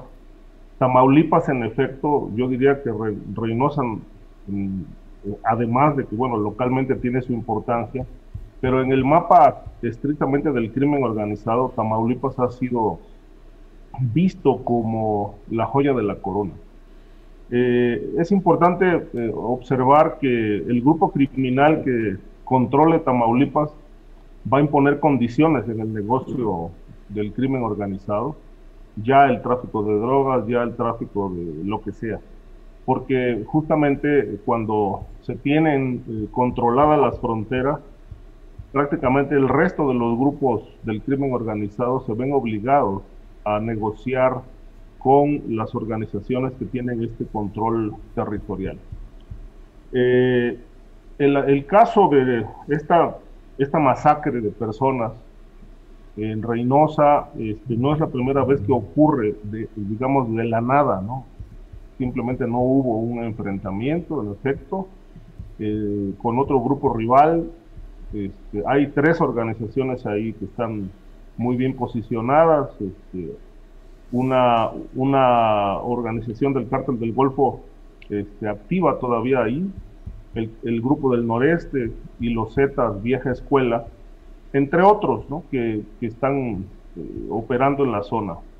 Eh, e, este evento eh, ya se ha presentado, es decir, ah, por ejemplo, en Tijuana lo habíamos visto en los años de gloria del cártel de Tijuana, como por ejemplo Ramón Arellano Félix solía mandar a asesinar personas nada más porque le caían mal. Este, y le ordenaba a sus gatilleros este, matar a, a, X persona nada más por el hecho de, de que le caía mal y en ese momento lo ejecutaban. Es una práctica muy rara porque generalmente estamos acostumbrados a que la violencia se desata por, por, eh, confrontaciones entre grupos, pero en este caso, bueno, es fue un grupo armado, ignoramos si del crimen organizado o de la propia policía, ignoramos si esto es una provocación ordenada por el gobernador, eh, o bien los grupos rivales ligados a la política están tratando de generar miedo, sembrando terror en una zona. Eh, lo que sí es obvio es que se trata de un delito de lesa humanidad, este, presuntamente perpetrado por el crimen organizado. Este, y me parece que estos eh, eventos que hemos visto pues están sentando ya precedentes muy peligrosos. Guadalupe no, no, no, quiso adentrarse en el tema de la, de la, del narcoterrorismo, pero tiene todo el tinte de ser un acto eh, de ese tipo. Eh, eh, obviamente lo que se observa es que conforme vaya escalando la situación política fuerte con el posible desafuero del gobernador próximamente, ahora que entre en, funciones el, nuevo, la nueva legislatura, pues seguramente también se va a agudizar la violencia y eventos como estos este, pueden repetirse una y otra vez. Este, y, lo peor es que, bueno, no hay en este momento una explicación ni local ni federal. Entiendo que el caso lo va a traer la Fiscalía General de la República y esperemos que nos puedan dar una respuesta, pero es obvio que la guerra política en Tamaulipas también es una guerra criminal. Está en juego el control de un estado clave para el tráfico de drogas para el tráfico humano y para el tráfico de armas. When you're ready to pop the question, the last thing you want to do is second guess the ring. At Bluenile.com, you can design a one of a kind ring with the ease and convenience of shopping online. Choose your diamond and setting. When you find the one, you'll get it delivered right to your door. Go to Bluenile.com and use promo code LISTEN to get $50 off your purchase of $500 or more. That's code LISTEN at Bluenile.com for $50 off your purchase. Bluenile.com code LISTEN. Millions of people have lost weight with personalized plans from Noom, like Evan, who can't stand salads and still lost 50 pounds. Salads, generally, for most people, are the easy button, right? For me, that wasn't an option. I never really was a salad guy. That's just not who I am. But Noom worked for me. Get your personalized plan today at Noom.com. Real Noom user compensated to provide their story. In four weeks, the typical Noom user can expect to lose one to two pounds per week. Individual results may vary. Pues sí. Bien, Ricardo, pues muchas gracias. Eh, les comento que, pues como era previsible, lo teníamos muy claro, pero bueno, estos son temas que tenemos que tocar y para eso está nuestro programa. Pues ya nos desmonetizaron este programa porque el contenido de lo que estamos diciendo y hablando eh, no es adecuado para los anunciantes de YouTube. Eh, ya, Adriana Buentello, Andrés Ramírez, eh, Alfredo Hernández Luna, todos teníamos muy claro. Desde el principio dijimos, pues sí, ese riesgo va a haber, pero bueno, pues tenemos que hacer el periodismo que siempre hemos hecho con la libertad y con la posibilidad de hablar y de tocar estos temas con toda la amplitud, profundidad y además con la responsabilidad con la que lo estamos haciendo y siempre lo hemos hecho. En fin, no es más que un detallito. Y Víctor Ronquillo, sobre este mismo tema, ¿cómo ves todo lo que se ha planteado? Que ahí están todas las preguntas y los comentarios posibles. Víctor, por favor, adelante. Lo primero que hay que decir, mi querido Julio, es que aquí estamos, ¿eh? Y sí, no claro. Vamos a ir. y vamos a continuar porque al final de cuentas no se trata, tenemos una posición ética, estamos a favor de la libertad de expresión y estamos también a favor de la construcción de una realidad social distinta en este país y en el mundo. Entonces, como dirían los clásicos, no nos moverán, ¿no? No nos moverán. Entonces, bueno, yo creo que, mira, ahora sí que mis colegas han adelantado muchos de los temas que me parecen pertinentes, ¿no? Yo partiría de una declaración, muy pocas veces me ha tocado, solamente una vez, me ha tocado entrevistar a algunos de estos eh, sicarios, algunos de esos personajes torvos, obviamente no, no en esta circunstancia de la lamentable masacre sufrida el fin de semana pasado, sino en otra en otras circunstancias. Y bueno, lo primero es que estos personajes es, eh, tienen un carácter en ocasiones muy lamentable, ¿no? Sufren efectos de una enorme degradación eh, humana. Y en estos casos, según las pruebas que se les han aplicado de antidoping y las pruebas de radisonato de sodio, pues son positivos en ambos casos. No quiere decir que pues este personaje que ha sido detenido, algunos de los personajes que ha sido detenido de acuerdo a la información de los medios, da positivo en la prueba para ver si dispara un arma de fuego y da también positivo en cuanto al consumo de drogas. No sabemos qué drogas, no hay información al respecto. Pero llama la atención en esta pues limitada y de verdad que que lo siento mucho, lo deploro mucho a estas personas, también son víctimas de esta degradación social. Pero este personaje apenas logra articular algo cuando se le pregunta y él dice cuál era el propósito de esto y dice calentar la plaza, precisamente calentar la plaza de lo que ya hablaba Guadalupe, también aludía Ricardo en relación a ello, ¿no?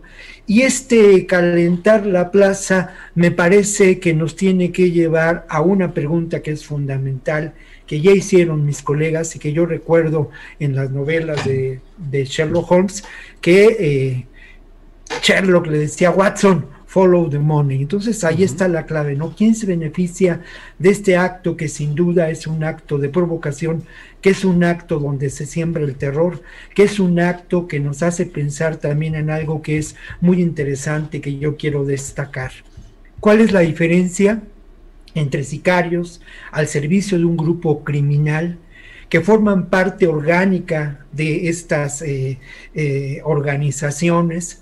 Que están vinculados a ella, que son incluso como ocurrió con eh, los Zetas en sus inicios, parte del cártel del Golfo, su brazo armado se llegaba a decir, o la conformación de grupos eh, que venían de las pandillas de la Logan y que fueron aprovechados por eh, los Arellano Félix como un grupo armado a su servicio. ¿Cuál es la diferencia entre estos grupos de sicarios? Pagados por organizaciones criminales y algo que es muy grave y que ya alguna vez habíamos reflexionado en torno a ello, la presencia de sicarios, de sicarios que eh, pues están al servicio del mejor postor, que tienen las posibilidades de eh, armamento, que tienen también entrenamiento y que de alguna manera pueden eh, provocar eventos de este tipo. Mira, lo que ocurrió, por ejemplo, con el atentado de García Harfuch en, la Ciudad de México. De acuerdo a la información oficial de la que disponemos, estos personajes que participaron en este asunto, convocados al parecer, de acuerdo a la información oficial, por mandos del cártel Jalisco Nueva Generación, no eran otra cosa que sicarios. ¿No? Entonces, creo que ahí hay, una, hay un sesgo, hay un elemento de información que tenemos que poner en consideración, que tenemos que reflexionar. Yo ya había señalado la presencia de algún grupo de, eh, de eh, paramilitares o de grupos, eh, digámoslo así, que se alquilan al mejor postor en, la región del Estado de México, con los límites de Guerrero, hace algunas semanas, ya había perfilado lo que era este grupo. Creo que eso, eso es importante eh, señalarlo, ¿no? Lo otro, pues a mí me parece muy importante hablar de diferentes contextos en los que se da este asunto. Sin duda, el contexto pues electoral, lo que representa eh, Reynosa, por otra parte, el contexto de una constante disputa por, este, por esta frontera, que es un gran negocio para el crimen organizado, cerca de, del puente, de uno de los puentes fronterizos, cerca también de Río, Bravo, de Río Bravo, parte de la frontera chica. El otro elemento político en este contexto, pues sin duda es la situación que enfrenta García Cabeza de Vaca, que lamentablemente ha sido blindado de nuevo por el Congreso, ¿no? En una acción política altamente deplorable. Por otra parte, en ese contexto, y no es que yo quiera ser, eh, digámoslo así, ligero, amarillista, especular, pero creo que tenemos que tomar en cuenta también, si lo relacionamos con lo que ocurrió con Camargo en la región de Tamaulipas, si vemos también la exigencia por parte de un grupo importante del sector más retardatario en cuanto a la política de seguridad de los Estados Unidos y su estrategia de securitización del continente y de las fronteras, eh, si lo relacionamos con ello, también podemos pensar que sin duda estos eventos de enorme violencia, de sembrar el terror, benefician políticamente a este sector oscuro, terrible, que se expresa en este complejo militar industrial, que actúa en los sótanos del Pentágono y que eh, yo creo que, que sin duda en estos momentos busca establecer de nuevo un control eh, territorial importante en el continente eh, americano y obviamente restablecer lo que paradójicamente quedó, eh, digámoslo así, dañado, no fue parte del proyecto, y suena paradójico, pero habría que analizarlo, parte del proyecto de Trump. La guerra contra el narco se vio en, el, en el proyecto político de Trump y no precisamente sostenida. Ahora me parece que se está buscando establecerlo. Hay que relacionarlo con la visita de Kamala, con la visita de Mallorca, en fin, Julio, por ahí. Bien. Muchas gracias, gracias Víctor Ronquillo. Eh, Guadalupe, otro de los temas que creo que están hoy muy fuertes, generando mucho ruido, son estas acusaciones del gobernador de Michoacán, Silvano Aureoles Conejo, de quien yo en lo personal he expresado de manera reiterada mi crítica dura contra su manera de desgobernar esta importante entidad eh, pero bueno, independientemente de la catadura política y personal de Silvano Aureoles, él está señalando con todas sus letras que hay un narcoestado y que el crimen organizado apoyó los triunfos de los candidatos de Morena en el estado, incluyendo la, campaña o la postulación del gobernador electo. Eh, y en ese mismo sentido, hoy da a conocer también que pronto van a difundir información sobre un presunto moche de 1.200 millones, no dijo si pesos o dólares, que se habrían entregado o operado por Mario Delgado, con consecuencias para Marcelo Ebrar, de moches por la línea 12. En fin, ¿cómo ves todo este tema? También ardiendo políticamente en Michoacán, Guadalupe. Claro que sí, Julio. Bueno, yo puedo solamente pensar en una palabra, cinismo. Creo que Silvano Aureoles es eh, definitivamente uno de los políticos más desafortunados que tenemos hoy en día en el país y creo que sus declaraciones solamente, eh, solamente me, pueden hacer pensar en, un gobernador cínico, en un gobernador que no reconoce la realidad. Si hay un narcoestado, eh, claro, el estado de Michoacán tiene un problema eh, muy importante que no necesariamente es de hoy, pero que lo ha consolidado, que lo ha, que lo ha, que ha permitido que esta, estos vínculos mafiosos entre la política y la delincuencia organizada operen ya de manera mucho más extendida en todo el territorio del estado de Michoacán. Creo que también en mesas pasadas, eh, si podemos recordar todas las, eh, las discusiones que hemos tenido, los sicarios, por ejemplo, el entrenamiento que se dio a, que se ha dado a menores de edad, la vinculación de autoridades locales con la delincuencia organizada, el evento tan desafortunado que vimos, su prepotencia, cuando se le está pidiendo seguridad, cuando se le está pidiendo que no haya corrupción y que, va, que empuja a este profesor. En realidad, este, estas declaraciones es, es otro agravio no solamente a los michoacanos, un agravio al país. Creo que Michoacán forma parte de estos estados que han estado totalmente eh, a merced de la delincuencia organizada, eh, como Guerrero, eh, pienso en Guerrero, en Sinaloa, en Michoacán, en Tamaulipas, en particular en Veracruz. Bueno, tenemos una lista importante, pero Michoacán está en los primeros lugares sin lugar a dudas. ¿Y qué pasa?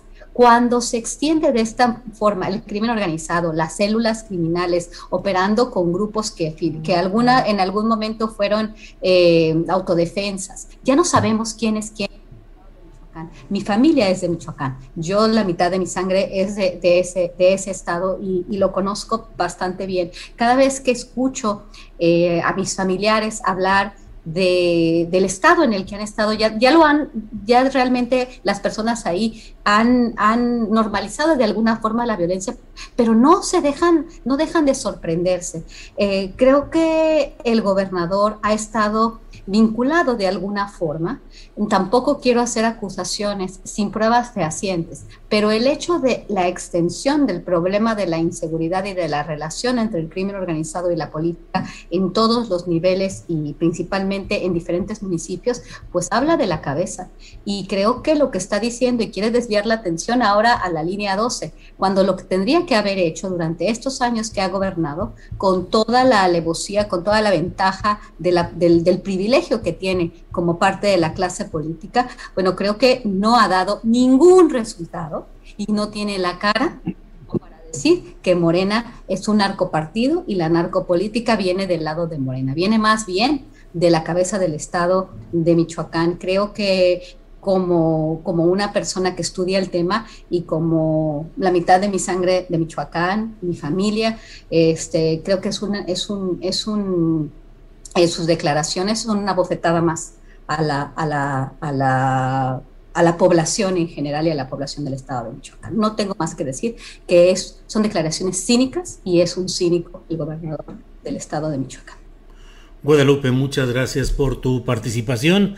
Además, breve, dos minutos cincuenta eh, segundos, así es que muchas gracias. Eh, mm, Ricardo Ravelo, ¿qué opinas sobre este tema de Michoacán con todo lo que ya hemos planteado?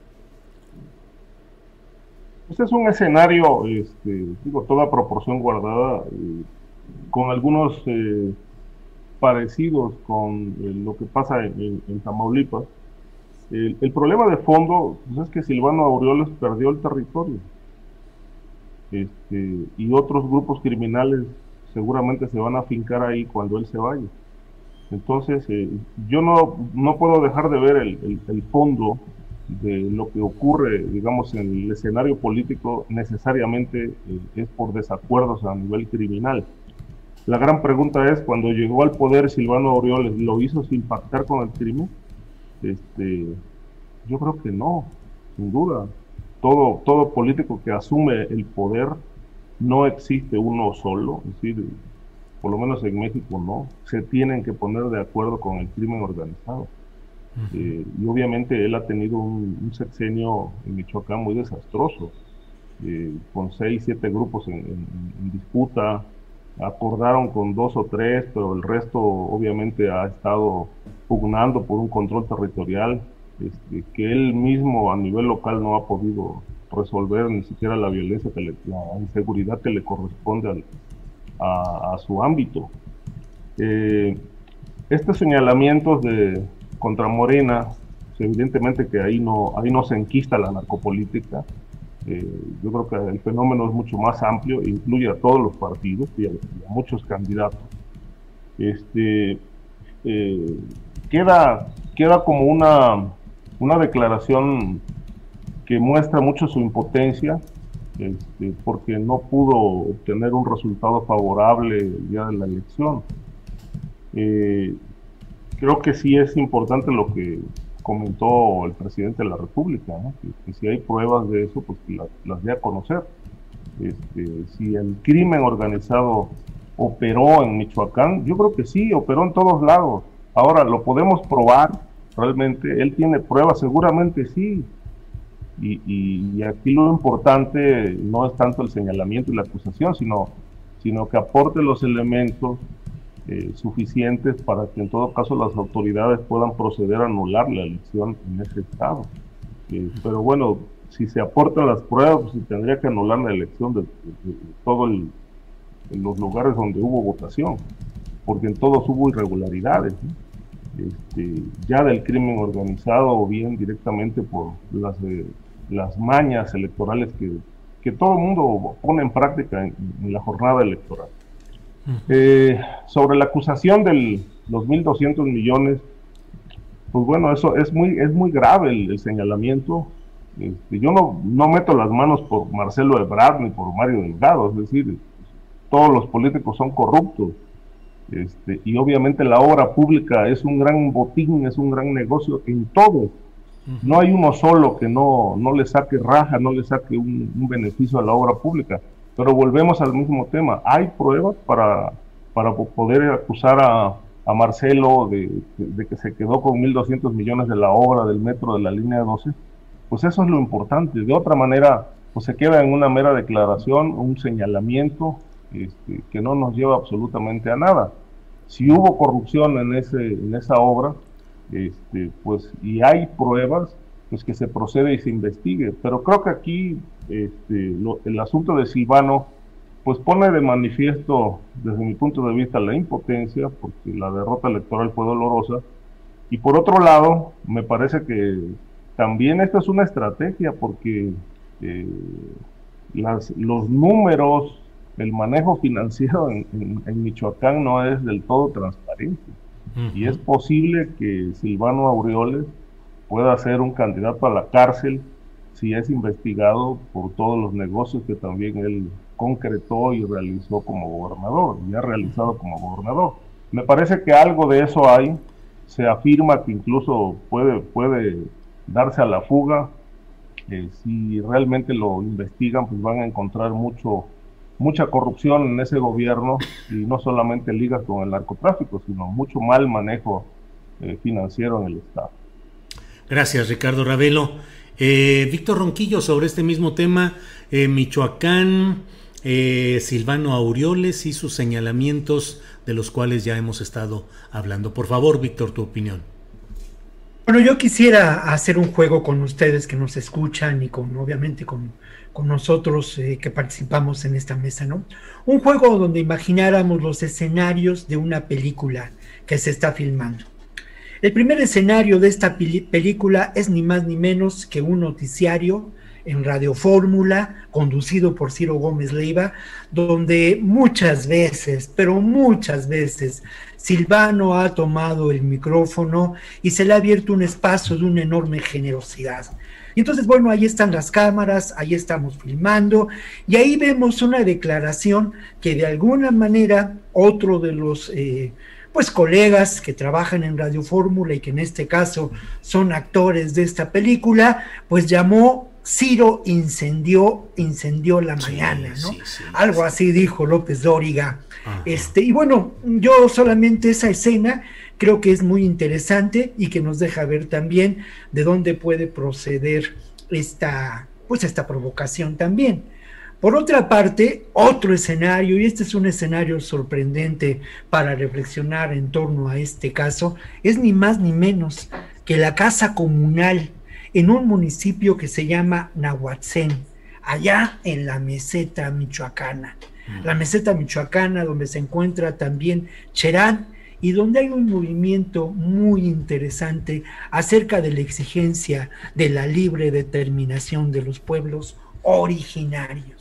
Y entonces, bueno, el espectador en esta, ubicado en esta casa ah, comunitaria, en un pueblo enclavado en una región tan maravillosa naturalmente, ¿no? Por su naturaleza, por su riqueza, este, se pregunta qué está pasando y por qué vamos a escuchar a estos personajes que están presentando un documento, pues, de mucho valor.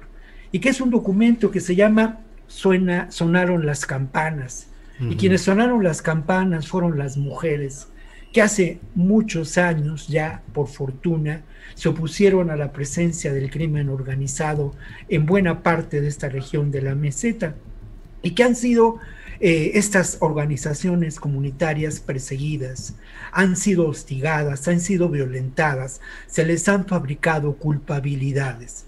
Y entonces escuchamos precisamente a uno de los integrantes de esta mesa en la que se presenta este documento, que es resultado de una visita, eh, pues digamos, de distintas organizaciones para documentar lo que ocurrió en las elecciones pasadas eh, y que se presenta en un primer informe, escuchamos a una de las personas integrantes de este Consejo de Gobierno, a la persona que pues es mayor, a un hombre que usa un sombrero calentano, que se lo quita y que saluda con mucho respeto. Y él habla precisamente de cómo Silvano Aureoles, Aureoles a lo largo de muchos años ha hostigado a las comunidades. Cómo, en sus palabras, menciona que ha sido el brazo derecho, ¿eh? el brazo derecho, ni más ni menos que de las empresas que han buscado apropiarse de los recursos naturales, empezando por los aguacates, terminando con la minería. Y cómo también estas empresas y el gobierno del Estado han utilizado al crimen organizado para socavar, para hostigar, para violentar, para asesinar a la población. Obviamente, yo les pido al público que nos escucha y a ustedes también, pues tener paciencia, porque esta historia continuará. Pero esta historia es la, de la reivindicación de la justicia, de la auténtica justicia. Y a mí me parece, por otra parte, que no hay duda de que el gobierno de Silvano Auroles se ha destacado por continuar lo que en su momento fue precisamente eh, el control territorial establecido por las empresas, establecido por los aguacateros, y de alguna manera mm, generar todavía una mayor tensión y violencia en regiones como Aguililla. En Aguililla la gente dice, y te lo dice, aquí la confrontación es entre eh, lo que queda del cártel, eh, del cártel de los templarios, de las antiguas organizaciones, y la conformación de un nuevo cártel que está ligado ni más ni menos que al poder político de Silvano Auroles. Eso te dice la gente, ¿no? Víctor, gracias, Víctor Ronquillo. Em, Guadalupe Correa Cabrera, eh, pues el torbellino de lo electoral, de lo partidista, de las declaraciones, eh, la visión centralista que luego tenemos en México, no nos ha permitido poner la atención adecuada en lo que ha pasado en Sonora, donde ha habido ataques contra activistas, ataques terribles, mortales, eh, y en el fondo el litio en Sonora y el ataque a los activistas. ¿Cuál es tu punto de vista sobre este tema, Guadalupe, por favor? Claro que sí, es un tema yo creo que fundamental eh, hoy en día. Eh, recuerdo una, eh, una columna reciente en el Washington Post en español por Ricardo Rafael que me hizo pensar mucho en esto que está sucediendo, que ya habíamos empezado a verlo hace algunos años, que se hizo más visible con este atentado y esta, esta masacre en contra de una familia donde había mujeres y niños y no sabemos también por quién. Creo que es muy acertada esta, mm, esta, eh, lo que, este comentario de Víctor con relación a los mercenarios o grupos paramilitares criminales, que ya no tienen que ver con esta idea que nosotros teníamos a principios de la segunda década de este siglo con relación a los carteles, estos carteles que empiezan a, a, diversificar sus actividades proveniendo de este modelo de los Zetas, ¿no? Este, la extorsión, el secuestro, esta forma de eh, de, tener una marca, de, de, crear terror para poder extraer rentas. Esto, esto ya no es lo mismo. Y esto me da la impresión que sucedió a finales del 2019 con la familia Levarón.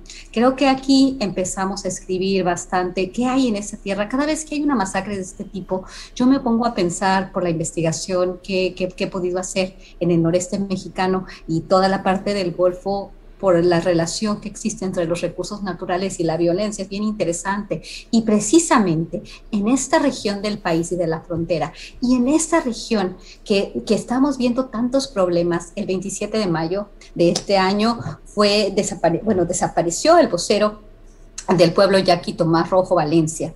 Después de esto, algunas semanas después, fue acribillado Luis Urbano Domínguez, también activista a favor de los derechos del pueblo yaqui este, y el 13 de mayo, en el mismo municipio pierde la vida Javier Murrieta Gutiérrez. Esto fue muy interesante porque él, eh, él fue candidato al, a presidente municipal y estaba relacionado con la familia Levarón, fue su abogado. ¿Qué hay aquí? Siempre que pasan este tipo de cosas, activistas, políticos y esta violencia que antes de la pandemia nos, nos, nos empieza a atraer a esta región, ¿qué pasa?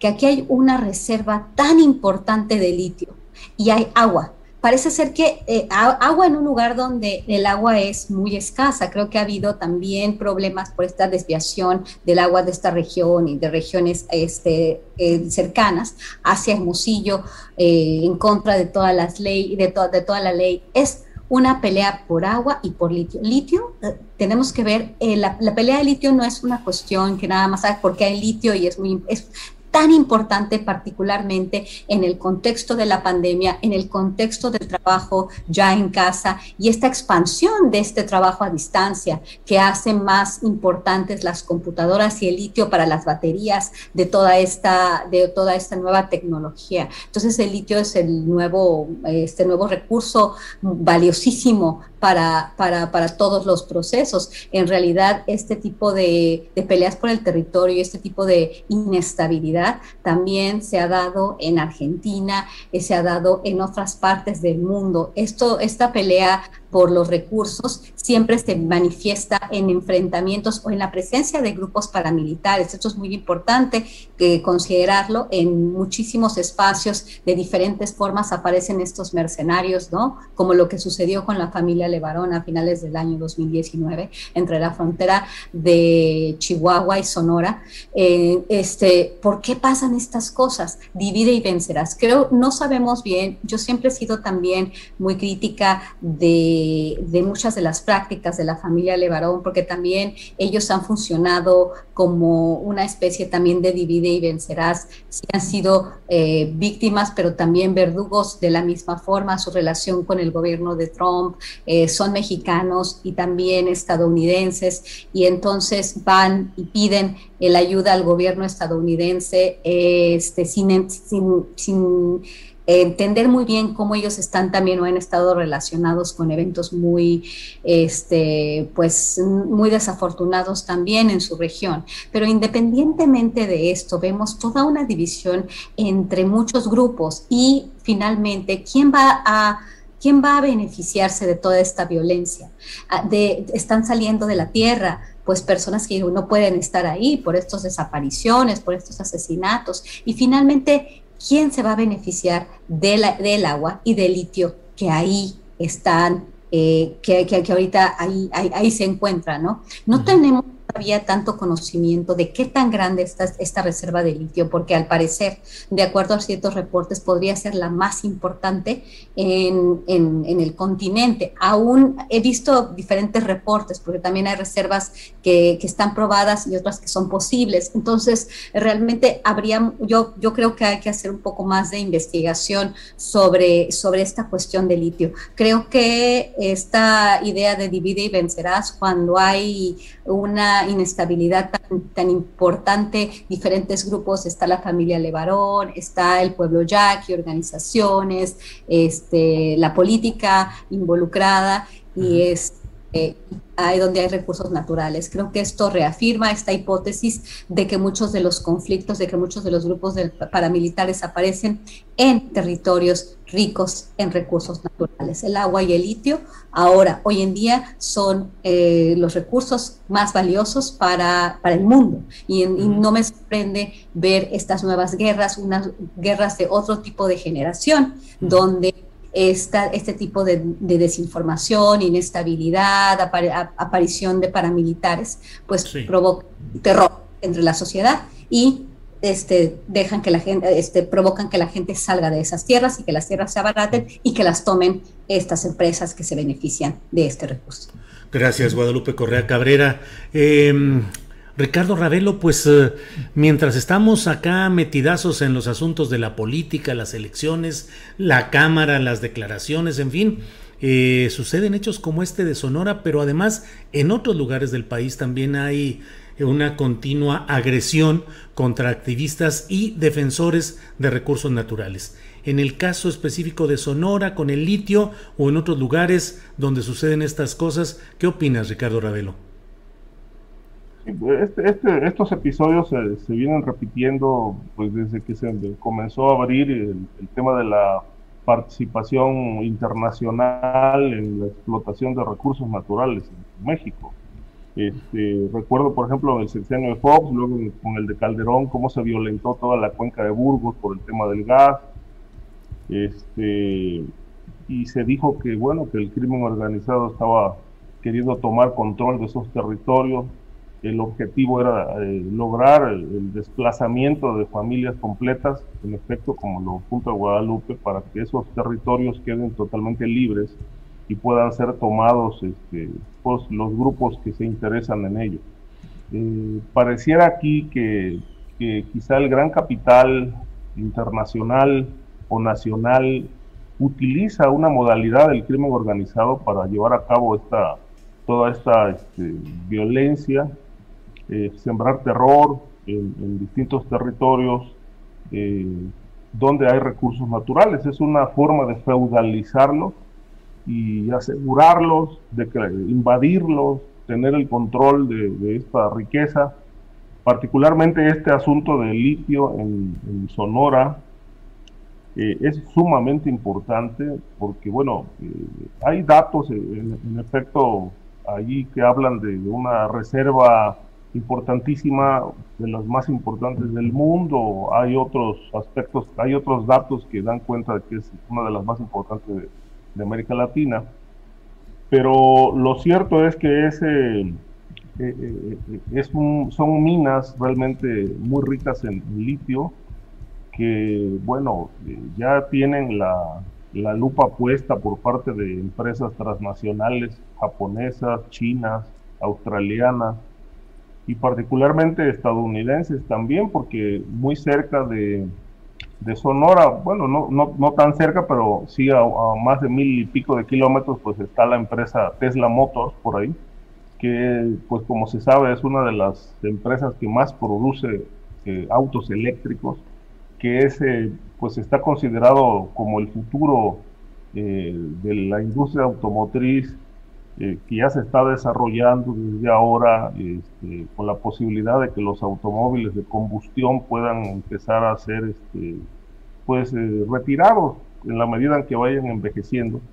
Pero esto va a convertir al litio en el, elemento más importante para, para la fabricación de baterías, este, incluso para medicamentos, eh, por ahí leí que los utilizan también para, para hacer medicamentos antidepresivos, entre otros. Es un recurso natural valiosísimo que por supuesto está, estaba bajo la observación del crimen organizado o de grupos de interés mexicanos y extranjeros este, que eh, quieren explotar estos recursos. Incluso eh, creo que se quedó por ahí trunca una, una iniciativa de ley eh, que planteaba nacionalizar el litio este, como una manera de darle cierta seguridad al, a los territorios y al producto.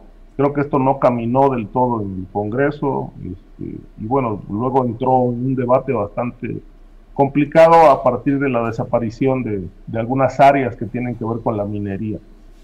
Pero sin duda eh, que la violencia que vive el país, este, en buena medida está relacionada con el acaparamiento de estos recursos naturales. No todo tiene que ver con drogas, no todo tiene que ver con tráfico humano, eh, no todo tiene que ver con, con, con otros negocios este, con los que opera el crimen organizado, sino con este punto central que es el control de los recursos naturales, ya sea litio, bancos de agua, gas, petróleo, etcétera. Y, yo creo que en buena medida México es tan rico en ese sentido que del tamaño de su riqueza, pues también es el tamaño de la violencia que se ha desatado en los últimos años. Gracias, Ricardo Ravelo. Sobre este mismo tema, por favor, Víctor Ronquillo, desde luego Sonora la violencia contra activistas, el litio, pero además pues el esquema general de los recursos naturales en México y la incidencia del crimen organizado en el ataque a, a grupos defensores de esos recursos. Por favor, Víctor. Bueno, la verdad es que justamente la semana pasada terminó una novela que se llama Confidencial, la historia de litio, ¿no? Ah, no se las voy a contar, Julio, no te espantes. o sea, seguro que no Una síntesis, por favor. Una síntesis. Pues una síntesis muy breve tiene que ver precisamente con la participación de lo que podemos considerar estas transnacionales, parte del capitalismo global hoy en día, vinculadas al poder político. La participación también de grupos de mercenarios en la actuación de la provocación. Un gobierno estatal que se ha constituido como un imperio criminal y de alguna manera la resistencia de las personas de los pueblos originarios, ¿no? Ese es el, el contexto y parte de la historia, obviamente está interpretada y mirada por un reportero de tele, como yo fui hace muchos años, y por un equipo de producción que, que, afortunadamente me acompañó en muchas de esas aventuras, ¿no? Pero más allá de, de esta anécdota que se, que se vuelve una novela, me parece que interesante y que bueno, estoy buscando quien la publique, por cierto, ¿no? Pero entonces, pero más allá de ello, yo creo que, que precisamente, ¿no? Eh, estoy muy de acuerdo en lo que han planteado Guadalupe y Ricardo, pero me parece, yo solamente quisiera destacar que precisamente el ámbito de estos eh, defensores de los recursos naturales en nuestro país, de estas organizaciones comunitarias a las que aludí en mi anterior intervención, pues es un ámbito de enorme defensa y resistencia contra el, avasallamiento del capitalismo global, del que eh, de alguna manera tenemos que ser conscientes que existe y que eh, se constituye más allá de los propios gobiernos por estos grandes consorcios que ocupan un papel muy importante, cada vez más grande en las decisiones políticas que inciden, cabildean en muchos niveles de gobierno y que de alguna manera forman parte de esta nueva realidad global. En el territorio, en la realidad, en el ahora sí que en lo que ocurre en los diferentes ámbitos de nuestro país, uno ha encontrado y ha documentado historias que tienen que ver con esta, con esta resistencia. Eh, por ejemplo, lo que ocurre en la Sierra Norte de Puebla con eh, el intento de precisamente realizar y construir varias, varias hidroeléctricas, aprovechar el recurso, el recurso del, agua también y muchos otros recursos naturales y la organización de eh, distintas comunidades. es muy interesante porque nos remite a las diferentes etapas en que proceden estas corporaciones, ¿no? Eh, por una parte se inicia la historia con que, bueno, van a ofrecer trabajo, empleo, progreso a las comunidades. Por otra parte, celebran espurios, espurias eh, reuniones, asambleas, generan eh, el desconcierto entre los grupos, dividen y luego, de alguna manera, como ha ocurrido en la meseta michoacana, estas empresas utilizan al crimen organizado para sembrar el terror, para violentar y para generar una situación de enorme inestabilidad y violencia. Y al final de cuentas, pues viene el acaparamiento de los recursos. Este es un problema y es una realidad mundial. Eh, insisto mucho en ello, ¿no? Creo que lo que está pasando en Sonora en razón de la defensa del agua y del territorio yaqui es un ejemplo muy claro de esta apropiación de los recursos naturales. Es un ejemplo muy claro de la vinculación entre estos consorcios y algunos intereses de gobiernos como Estados Unidos y como eh, algunos otros países de enorme poderío económico y político. En el negocio de litio hay intereses ya de Estados Unidos, hay eh, intereses ya de China y hay también el interés por parte del gobierno de López Obrador de, de, llevar adelante la expropiación de este recurso que es llamado ni más ni menos el petróleo del siglo XXI, ¿no? así es. Gracias, Víctor Ronquillo. Son las 2 de la tarde con 54 minutos, ya estamos en la parte final de esta mesa sobre seguridad. Me voy a permitir eh, plantearle a cada uno de ustedes ya como parte final de esta mesa un tema específico. Por favor, eh, Guadalupe, mm, mañana va a estar Kamala Harris en El Paso, Texas y el ex presidente de Estados Unidos, eh, Donald Trump, también anuncia que va a estar en la frontera en la frontera eh, de Texas con México, acompañado del propio gobernador de Texas. ¿Qué está cambiando? ¿Qué se está moviendo? Es, hay reclamos para Kamala Harris por uh, no haber um, Kamala Harris, nada de Kamala, Kamala Harris. Eh, em, eh, reclamos o reproches de los republicanos por haber viajado primero a México y a Guatemala que a la propia frontera. En fin, ¿qué se está moviendo? ¿Qué queda por ahí? Guadalupe, por favor. Creo que es un tema muy importante. ¿Por qué? Porque mucha de la política estadounidense, eh, yo creo que por primera vez en 2016 se ha centrado en la discusión sobre la frontera y definitivamente esto es política y es cuestión electoral, pero también humana. Eh, Kamala Harris ha sido muy criticada el día de hoy y empezó, eh, inclusive el Washington Post, a, algunos de los reporteros a criticar y muchas personas eh, que, que, tienen muy, mucho conocimiento de, del tema. ¿Por qué, ¿Por qué va al, al, paso y por qué no va al Valle del Río Grande o por qué no va a la frontera sur del estado de Arizona, donde no tiene interlocutores donde muchos de los congresistas o una parte importante de los congresistas y toda la frontera eh, Texas-México eh, hay, hay, hay, hay, mucha reticencia ¿no? a todo el discurso de Joe Biden y, y, ellos están pidiendo que se cierren las fronteras. De hecho, por eso Greg Abbott, el gobernador del estado de Texas, dijo, voy a construir un muro, regresando la idea del trumpismo. Y llega Trump y de alguna forma es tan importante lo que está pasando del lado demócrata, del, lado de, perdón, del lado republicano. ¿Por qué? Porque ellos están regresando con el trumpismo, con la creación de los muros y muy probablemente estén despertando a este gran, eh, este gigante dormido que es el trompismo, que son los conservadores que no quieren a la migración. Y por el otro lado, Kamala Harris, muy timorata, va al paso, en lugar de, presentarse como toda una estadista y viajar a diferentes lugares de la frontera también para decir, ah, yo puedo estar en territorio que no me es grato. En El Paso ya tiene este, pues bastantes amistades, los congresistas ahí, eh, la, la política local es pues del lado demócrata. En cambio, en el Valle del Río Grande fue donde más perdió el Partido Demócrata y ganó Donald Trump, aunque siempre fue, fueron condados demócratas. Entonces, por un lado, yo, yo pienso que la, digamos, esta, también se habla de una balcanización en Estados Unidos, el gobernador de, de, Florida, de Santis, y, y el gobernador de, de, Texas, que es 64% de la frontera México-Estados Unidos. Entonces, ellos están aprovechando este sentimiento conservador de cerrar fronteras y lo están aprovechando muy bien. En cambio, Kamala Harris dice, bueno, ahora sí voy a la frontera. Se le, se le, se le preguntó en ocasiones anteriores cuándo iba a ir y, fue realmente penoso su, respuesta en ese momento, ¿no? Dice, ahora sí voy a la frontera. ¿Dónde vas? Donde mejor te van a, donde mejor te van a, recibir.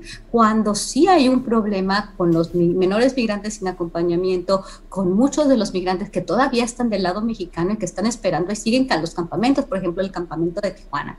Entonces ella no está queriendo ver, hace una aparición pues realmente eh, política y en un lugar donde, donde realmente no, no, no va a tener como mucho peso su, su, este, su, su visita, ¿no? Entonces creo que Kamala Harris no está bien asesorada y por el otro lado, porque repiten, están repitiendo exactamente las mismas políticas, los mismos discursos de la administración de Barack Obama que finalmente trajo a Trump a la, a la, a la victoria y por el otro lado llega Donald Trump y está, y está tomando eh, ventaja del, del, desencanto que tienen los, los republicanos, los conservadores y puede empezar a formar ahí otra vez, puede volver a empezar a, generar un movimiento en contra del liberalismo estadounidense, lo que le llaman ellos el liberalismo. ¿no? Es muy interesante y creo que Estados Unidos está más dividido que nunca y que el trumpismo está ahí y que vamos a ver qué es lo que va a pasar, porque este, escribí una columna esta semana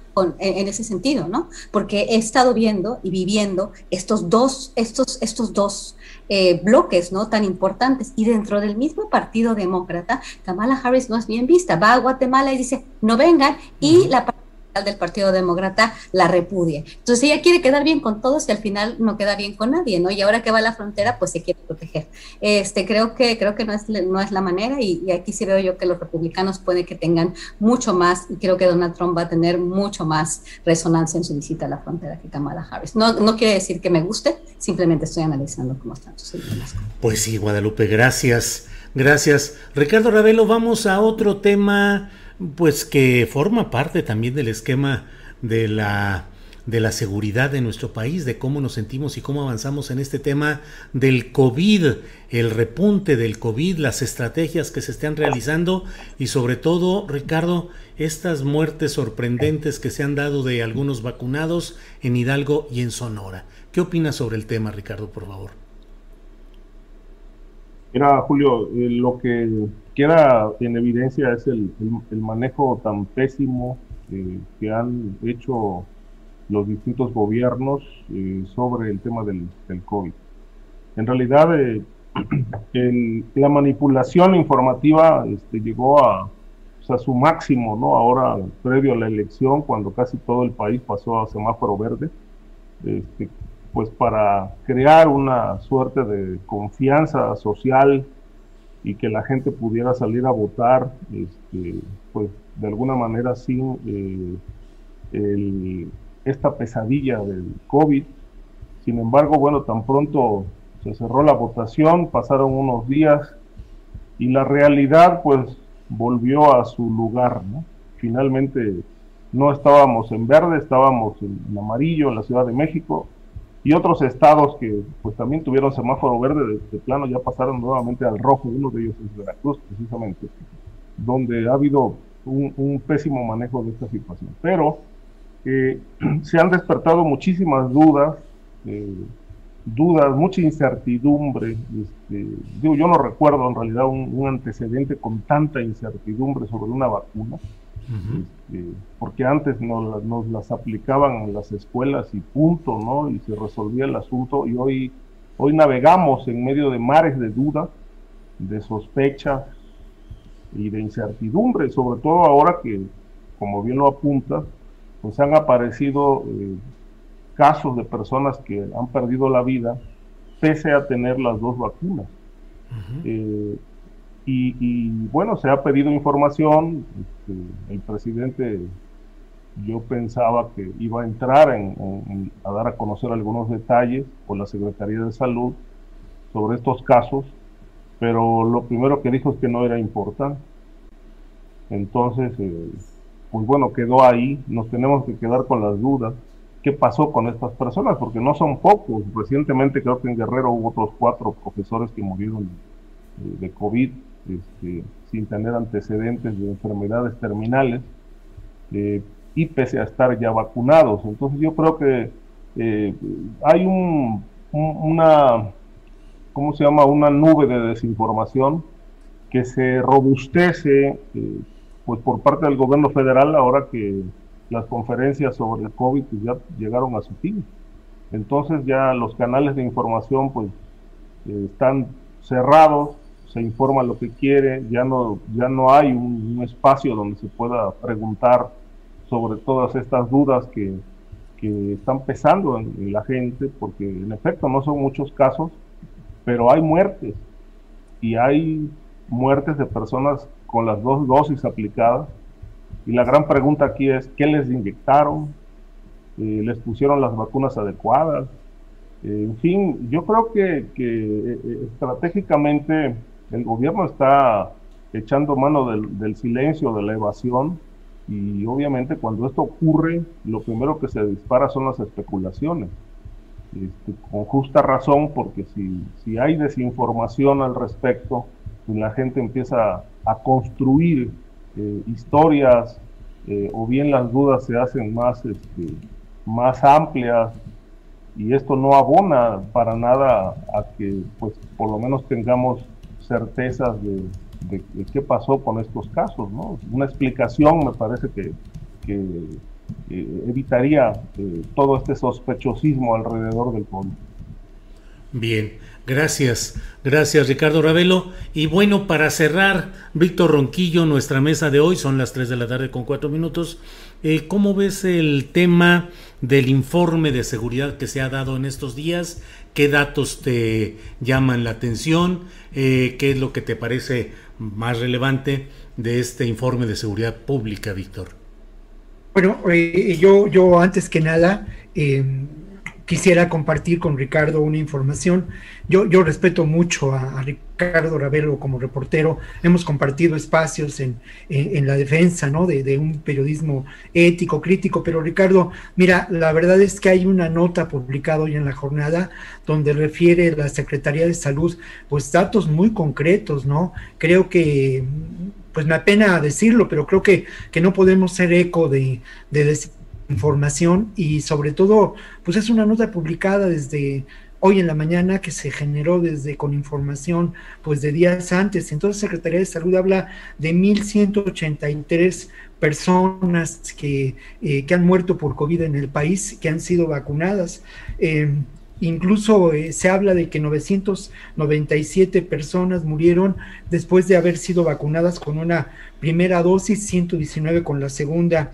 Hay además información en distintos medios de lo que ocurre en distintas entidades. Se habla de las muertes por comorbilidades y, distintas, eh, eh, digamos, encargados de salud en los estados han dado información.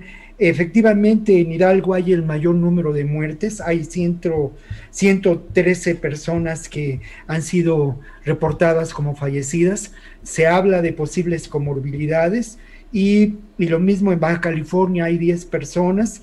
Eh, en fin, si hay una, una información y no, a mí me parece que no podemos atribuir de ninguna manera a algún componente de las vacunas, porque en México pues han sido vacunadas en este momento 28.5 personas Entonces, el número de muertes lamentables, incluso no se sabe si fueron, si contrajeron el virus antes de ser vacunadas eh, o lo contrajeron ya siendo vacunadas, porque la inmunidad que presentan las vacunas no es total, pues es de 1.183 personas, ¿no? Entonces, perdón, perdón, perdón, es, una... Eso es lo que debe de explicar, es decir, la nota, la nota es un recuento de casos estadísticos y de posibles causas pero no hay información puntual. Pues ahí está la información puntual, Ricardo. Perdona que te lo diga, están los datos. No, no, no. te estoy dando los datos, Ricardo. Aquí están los datos de cuántas personas han muerto. no podemos a partir de ello inferir.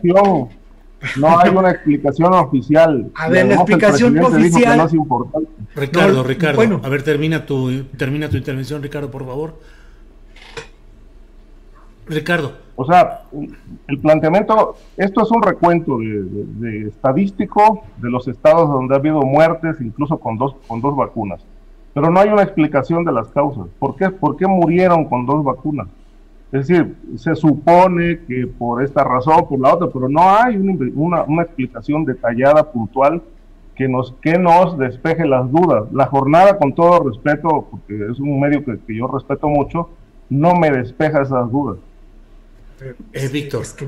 Yo solamente remitiría a, los, a, los, a quien nos escucha y al propio Ricardo a la nota de la jornada. Ahí se explica claramente las posibles causas y es la versión del Estado. o sea, yo, yo no puedo, es decir, si vamos a desconfiar de todo esto y vamos a pensar que las vacunas son un peligro, estamos especulando no haciendo análisis. Entonces yo, yo solamente, mira, no, yo, no, voy a defender a nadie, ni voy a decir si, si López Obrador dijo tal cual y López Gatel. Yo solamente te pido a ti que vayas a la nota de la jornada, si ya la leíste, bienvenido, y, y, le pido al público que vaya a esa nota. Y le pido también al público que en un ejercicio vaya a ver qué es lo que, lo que ha dicho la Secretaría de Salud de Hidalgo, qué es lo que ha dicho la Secretaría de Salud de Sonora, que está reporteado en sus, están en los diarios de que circulan ahora en internet, ahí está la información. Entonces, yo creo pues que hay que pedirle a la Secretaría de Salud que explique puntualmente las causas. Está bien, no nada, pues, esa es, yo creo que es la chamba de ellos. Bien, gracias. Yo, no soy médico para poder hacer conjeturas sobre esto Gracias a ambos, a Ricardo y a Víctor. Gracias a Guadalupe que está viendo junto conmigo solamente aquí el intercambio de opiniones, Guadalupe. Eh, Víctor, pues eh, para cerrar, por favor, eh, este tema que te había comentado del informe de seguridad. Lo que nos digas, por favor. Muy brevemente, Julio, a mí me llama la atención, pues eh, por una parte, el que la secretaría, la secretaria de Seguridad Pública hable de una disminución de 27%, un poco más, de delitos del orden federal. Em, no, es difícil, ¿no? Yo soy un reportero, no tengo acceso a una información que podría contradecir esta, esta, esto que nos expresa la representante del Estado mexicano, pero yo remitiría a la sensación de inseguridad que reporta la INEGI en diferentes ámbitos, en diferentes ciudades.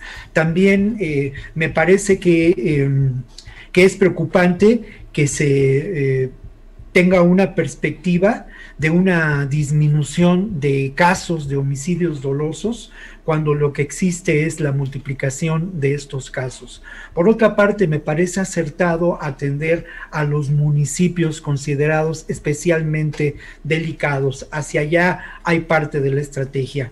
Me alarma mucho la, ah, el, abundante número y la eh, eh, explosión numérica de casos de feminicidio, que eso lastima mucho a la sociedad en su conjunto. Y otro elemento que yo quisiera destacar brevemente es también el aumento de eh, delitos que tienen que ver con la violencia doméstica, con la violencia intrafamiliar. Este último elemento a mí particularmente me preocupa porque es resultado de este proceso de degradación social al que nos enfrentamos y no solamente el resultado de la pandemia, sino el resultado de una crisis que tiene múltiples, múltiples rostros. Bien, Víctor, muchas gracias. Guadalupe, pues ¿Cómo ves aquí los debates y la discusión que nos da la sal y la pimienta para estos platillos informativos, Guadalupe? Así es esto. Pues yo creo que, yo creo que así es, así es este, así es el debate y qué bueno que haya, que haya disenso. Creo que esto, pues, eh, nos, nos, nos muestra cómo se ven las cosas de diferente manera, pero nada más quiero, quiero también contribuir a la, a la, a la discusión. Yo creo que sí, eh, este, creo que estoy un poco más del lado de Víctor, porque creo que no ha sido tan, tan terrible el manejo de la pandemia como los medios internacionales nos quieren hacer ver. Yo he visto cómo el Washington Post, el New York Times y muchos de muchos personajes quieren hacer. En realidad, yo estoy muy agradecida del, del gran trabajo que se ha hecho, porque veo que con todos sus errores se ha hecho un trabajo muy importante en, en la vacunación. Y creo que si se mueren las, no, no, dos muertes es lo, lo más complicado que hay. No, no conozco bien los detalles, no tengo bien el, no, y no tenemos nosotros, pero este, también ha sucedido en Estados Unidos, ha sucedido en otras partes del mundo, tampoco lo minimizo, este, y pueden ser muchas las causas, ¿no? Y no por este tipo de eventos vamos a, a, a tirar por la borda. Yo creo que un esfuerzo que ha sido muy importante. Yo tengo otra visión de las cosas y no quisiera demonizar, ni creo que ha sido un manejo terrible de la pandemia en el país. Estoy agradecida porque, por, las, por, por lo que ha hecho el gobierno de México en ese sentido. Bueno, pues muchas gracias Guadalupe por tus palabras, por tu participación de este día y esperemos vernos el próximo jueves. Gracias por esta ocasión, Guadalupe. Gracias a todos. Muchas gracias. gracias hacer siempre estar con ustedes. Gracias. Gracias Ricardo, muchas gracias, gracias por tu participación, eh, como siempre, y espero que nos veamos el próximo jueves, Ricardo. Claro, Julio, muchas gracias, siempre es un placer estar aquí en este espacio debatiendo cosas, posiciones, etcétera. Eh, esto yo creo que es lo que, lo que enriquece el, el, el, debate, el programa, y por eso cada vez hay más audiencia que nos sigue. Eh, muchas les gracias. agradezco también a Víctor y a, y a Guadalupe su, su participación. Buenas tardes. Gracias, Ricardo. Víctor Ronquillo, muchas gracias y buenas tardes. Gracias por tu participación. No, muchas gracias a, a los colegas, a, Ricardo, a Guadalupe, que yo, que yo estimo mucho y de verdad yo reconozco enormemente el trabajo de, de Ricardo como reportero en las trincheras, ¿no? O eso a mí me tocó verlo, compartirlo con él, entonces no, de ninguna manera y al contrario, ¿no? Sus aportaciones en este programa y, y en un recuento de lo que puede considerarse la historia del narco en este país, ahí está la pluma de, la pluma y el valor de Ricardo, ¿eh? O sea, es, eso, eso es así, simple simplemente pues son precisiones, mi querido Ricardo, como, como las hacemos en las mesas de redacción, ni más ni menos, ¿no? Entonces eso, y nos da, y nos da para discutir y nos da para, para seguir trabajando juntos en favor de construir este, pues eso, ¿no? Una realidad social diferente, un país mejor. Entonces, muchas gracias. Y muchas gracias, Julio, por, por abrir este Al espacio contrario. de debate, maestro. Muchas Al gracias. Contrario. Gracias a ustedes. Gracias, Guadalupe. Gracias. gracias. Y nos vemos el próximo jueves. Gracias a los tres. Hasta luego. Ha sido nuestra mesa de seguridad, la mesa de seguridad que cada jueves cuenta con la participación de Guadalupe Correa Cabrera, de Víctor Ronquillo y de Ricardo Ravelo, a quienes agradecemos su participación en esta ocasión. Y no se vaya porque tenemos información muy interesante. Va a estar con nosotros de regreso nuestra compañera Adriana Buentello para darnos algunos de los datos relevantes de esta tarde. Adriana. Adriana, ya estás por ahí. Adriana Buentello, coconductora y productora de este programa. Adriana. Ya estoy aquí, Julio. Pues con más información, eh, pues tras salir de una reunión con el presidente Andrés Manuel López Obrador, Gabriel eh, García, coordinador de programas para el desarrollo del gobierno federal, pues eh, varios medios captaron a este funcionario, pues anunció que renuncia y va a regresar al Senado, Julio. Y pues eh, platicarles también que pues organizaciones ambientalistas y sociales, pescadores, hoteleros y empresarios del estado de Quintana Roo, eh, hacen un llamado a las autoridades, particularmente al gobierno federal, para que se atienda de manera urgente el arribo de forma masiva del sargazo a las playas. Los habitantes de esta entidad llevan eh, pues más de cinco años con este problema ambiental y de salud pública y además están denunciando, Julio, algo importante, que los gobiernos locales se han estado quedando con los recursos destinados a resolver este problema. Estas son las declaraciones de Sonia López Cardiel, secretaria del Consejo de Consulta Ciudadana de Playa del Carmen, y de Alejandro Bravo Quesada, oceanógrafo y miembro del Consejo Técnico Asesor de Quintana Roo. Escuchemos. Lo que queremos es que eh, ya a nivel federal a, nivel estatal y, municipal, pues todos están enterados, pero a nivel federal, no nada más el presidente, sino todos los secretarios que tienen que ver con el medio ambiente, con el trabajo que se hace en el mar, en la cuestión de residuos, eh, pues sepan que no está fácil lo que estamos pasando aquí. Hay cinco años prácticamente ya que se han llevado meses de trabajo y meses de trabajo y más meses de trabajo y no se llega a nada. aparte, eh, esa, esa estrategia que, usó el presidente de decir que no estaba tan grave el problema, que te digo, yo le entendí por el lado del presupuesto, es, es cierto, aquí llevamos eh, presupuestos y presupuestos y presupuestos para eso, pero pues se lo meten a la bolsa. Aquí he visto a tres contralmirantes, porque ya ha habido tres desde que empezó este tema. Eh, he llevado a 15 científicos para que le expliquen que han estudiado, eh, científicos del mar, porque aquí en Puerto Morelos tenemos la escuela más importante a nivel nacional de, de estudios del mar, de la UNAM. Entonces los científicos de aquí son eminencias, se la saben de todas, todas. Tenemos a los pescadores, que, que son los que más conocen el mar, y les hemos mostrado el proyecto, el plan, los estudios, cómo se debe de, de, llevar a cabo esta gestión integral del sargazo, pero igual, hasta ahí se queda. Y tú vas a la playa ahorita y eh, el color azul turquesa que, que, que se está en las fotos tenemos medio kilómetro de, mancha café en el mar, el, el, sargazo que se está descomponiendo en la playa y el sargazo seco. O sea, es una mancha café que dura cinco meses. Y la pestilencia es de, de mm, azufre, más o menos, ¿no? Para que te des una idea. Eh, entonces ya también es un problema de salud riesgo de no atender este problema de forma inmediata es que ya hemos venido acumulando cinco años de degradación del ecosistema municipal, una falta de atención a un problema ecológico de escala gigantesca. ¿Por qué? Porque no se le ha dado la importancia, porque se le toma en cuenta únicamente cuando llega. Y esto es una situación, o sea, no es un problema, no es una emergencia, es una situación la que estamos viviendo, es una cosa permanente, la cual ha estado afectando y degradando el arrecife desde el 2015. Ya las cabezas de corales grandes ya están extintas. Ahorita estamos en una situación donde si no cuidamos el arrecife que nos queda todavía, estamos en peligro de perder la barrera que protege las playas contra los embates de los huracanes. Y si perdemos las playas, pues perdemos el atractivo que le da vida a una población que depende totalmente del, del recurso natural. O sea, a la sociedad siempre nos han hecho y a las organizaciones las han hecho a un lado, pero el gobierno no hace nada. Entonces, es lo que queremos que nos dejen.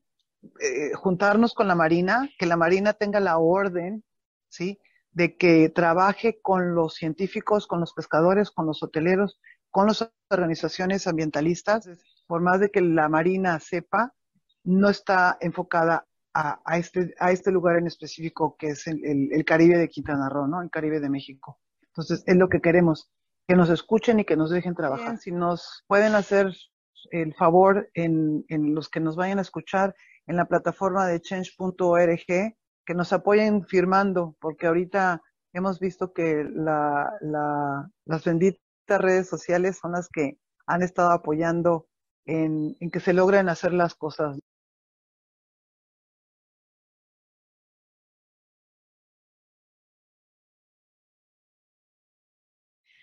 Bueno, ya estamos aquí de regreso. Eh, ya tenemos lista nuestra querida Sol Ángel, conductora del Palo de la Piñata. Como siempre, cada jueves nos tiene un tema muy interesante. Sol, ¿cómo estás? Muy buenas tardes. Hola Adriana, qué gusto otra vez estar aquí otro jueves contigo. El tema de este jueves, la verdad es que eh, es bastante interesante y mucha gente, de hecho, no, no, este, pues no, no conocía ni el término, ¿no? Se llama dismorfia corporal.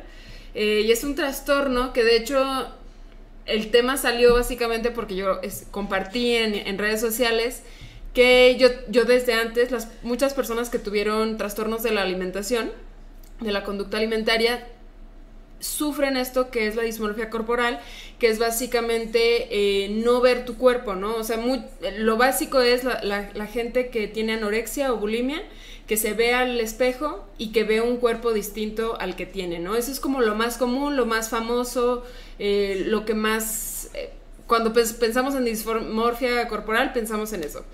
Pero al hacer un poco más de investigación, me fui dando cuenta que es un tema súper complejo, que no tiene nada más que ver con, la estética o con los trastornos de, de la alimentación, sino que es algo que va 100% de la mano del racismo, del capitalismo y que es algo que nos están inculcando constantemente y que además es algo muy común en muchísimas personas que además no sabemos nombrarlo porque pensamos que nada más tiene que ver con querernos ver, o sea, con que nos vemos gordas en el espejo, pero en realidad estamos flacos, ¿no? Entonces, em, tiene muchísimo que ver con, con partes de tu cuerpo que te han vendido y que te han dicho que están mal, y en realidad es algo que, que se que, que, es sistémico, pues, o sea, sistemáticamente nos están diciendo constantemente que ciertas cosas están bien y mal, y ahora con la tecnología, con todo esto de los filtros, con todo esto de que con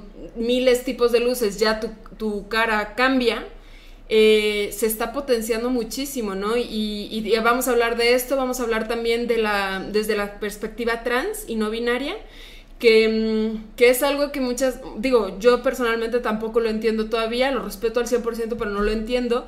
Y vamos a tener hoy a una persona no binaria que nos va a explicar qué es esto de, mm, de no, no sentirte en el cuerpo en el que vives, ¿no? O sea, no ver tu cuerpo y decir es que esta no soy yo.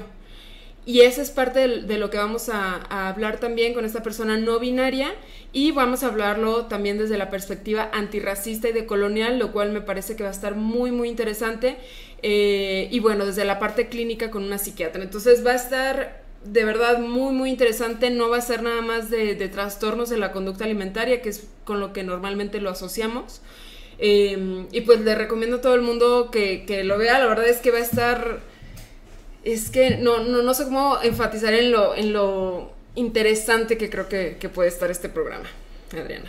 Oye, Sol, fíjate que ahorita que hablas, sobre todo en, un tema hasta racista, a mí me llama mucho la atención hablando de las razas, de cómo nos eh, concebimos además cada una, pero el, el, tema cómo ha influido en cada una las redes sociales. No sé si has llegado a ver estos como tutoriales de maquillaje donde están como muy de moda ¿cómo se llaman estos personajes este, coreanos o que, que son este... Ah, los K-pop los, ajá, pero que, que, se transforman completamente a una mujer, sí, sí, sí. ¿no? Y, como eso, esa como cultura de, tú ves este, incluso las páginas, por ejemplo, que anuncian ropa en, en esas zonas, son muy equitas, que se llaman animes, son animes, ¿no? Como, como la cultura anime, o sea, que, la, que esas mujeres buscan parecerse a, pero estas transformaciones de, de cómo lo hacen a través de filtros o a través del, del maquillaje de una espectacular, bueno, a mí me parece espectacular la forma en que se maquillan, pero este, cómo cambia completamente tu cuerpo o tu rostro, ¿no? Este, me parece interesante cuál es la, la psique, cuál es la,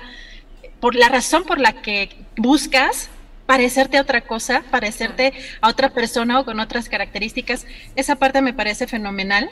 Y yo creo que tenemos muchas cosas que hacer y, entender de, pues de en general como sociedad de todas estas y cómo y cómo les imponemos todavía estándares a o nos imponemos y les imponemos pues a, y a nuestros hijos, a nuestras hijas, a nosotros mismos, este y cómo ir rompiendo con con eso. Así que me parece que va a estar muy interesante porque tienes tantos ángulos este, que vas a tocar en el programa que, bueno, ya, ansiamos, ansiamos que sea la hora. Será a las 8 de la noche, ¿verdad, Sol? Así es, el primer, la primera invitada va a ser la, la psiquiatra, va a ser a las 8 de la noche y de hecho vamos a hablar mucho también de esto, de lo que dices, de, porque creo que mucha gente se va por lo individual, ¿no? O sea, de que cada persona de que, ay, pues si tuvieras más autoestima o de que nada más quiere quiérete poquito más para que ya no necesites hacer estos cambios en tu, en tu cara o en tu cuerpo o en lo que sea.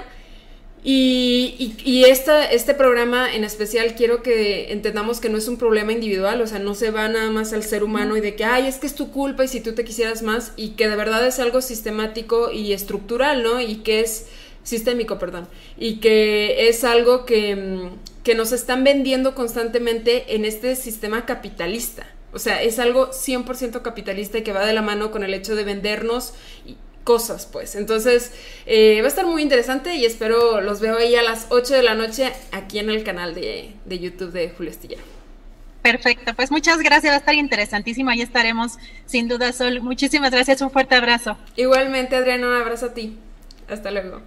Gracias. No se pierdan este programa, como todos los jueves, temas muy, muy interesantes, sin duda, y abordados con especialistas y desde diferentes perspectivas.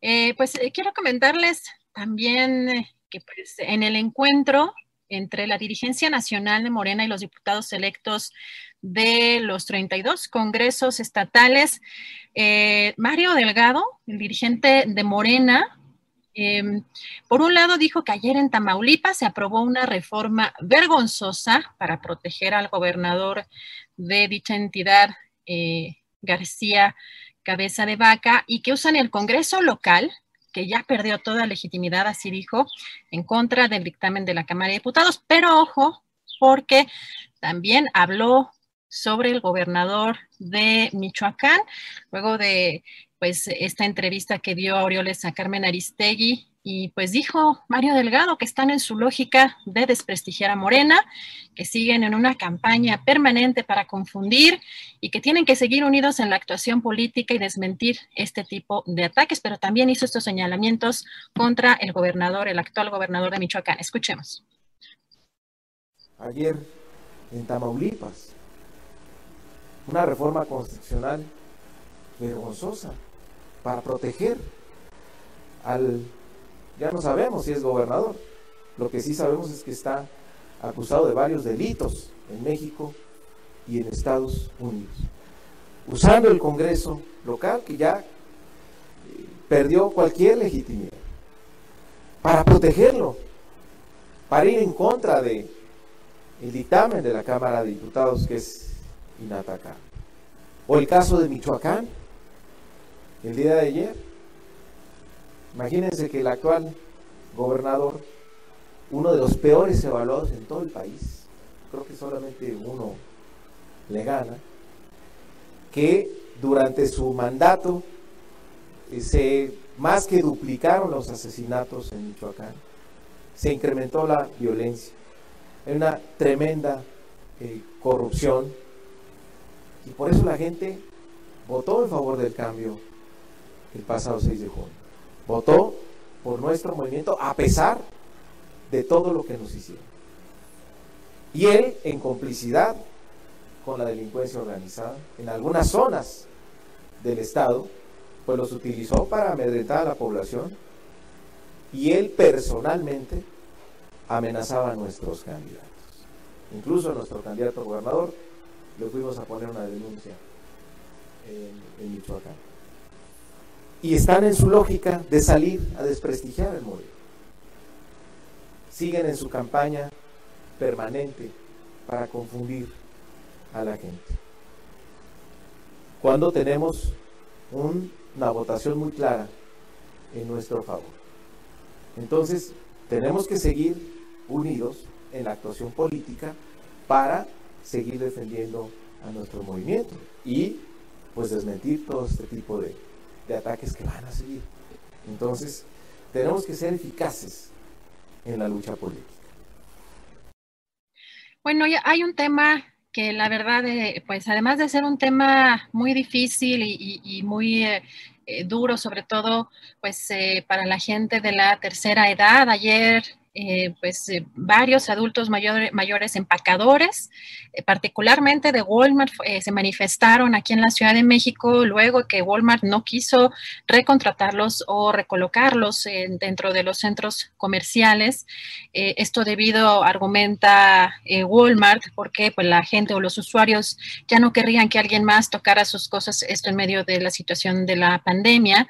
Y pues hoy en la conferencia mañanera le preguntaron sobre este tema al presidente López Obrador. Eh, pues eh, el presidente dijo que va a analizar el caso y que va a hacer un llamado incluso a la empresa para que ayuden. Escuchemos. Voy a ver, voy a analizarlo, sí, y este y llamarlos a que ayuden, que contribuyan. Golmar es de los centros comerciales que más vende.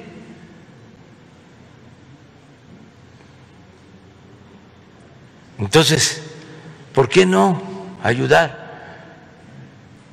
Yo creo que lo harían. Sí, yo creo que este, es cosa de hablar con ellos. Eh, muchas veces eh, se resuelven las cosas con diálogo, con comunicación. Lo vamos a hacer. Te lo encargo, Leti. ¿Sí? Y a ver qué hacemos. El presidente también en esta conferencia mañanera dio a conocer que ya hay personas detenidas por los hechos que se suscitaron el pasado fin de semana en Reynosa, Tamaulipas, en los que perdieron la vida al menos 19 personas. Vamos a escuchar. Se está avanzando en las investigaciones, ya hay detenidos esa es la información que tengo.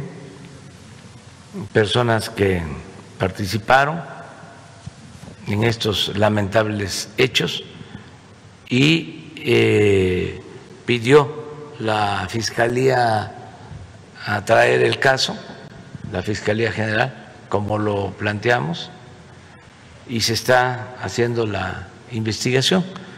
Vamos a que la secretaria de Seguridad Pública, Rosa Isela Rodríguez, les informe el día de hoy sobre este caso.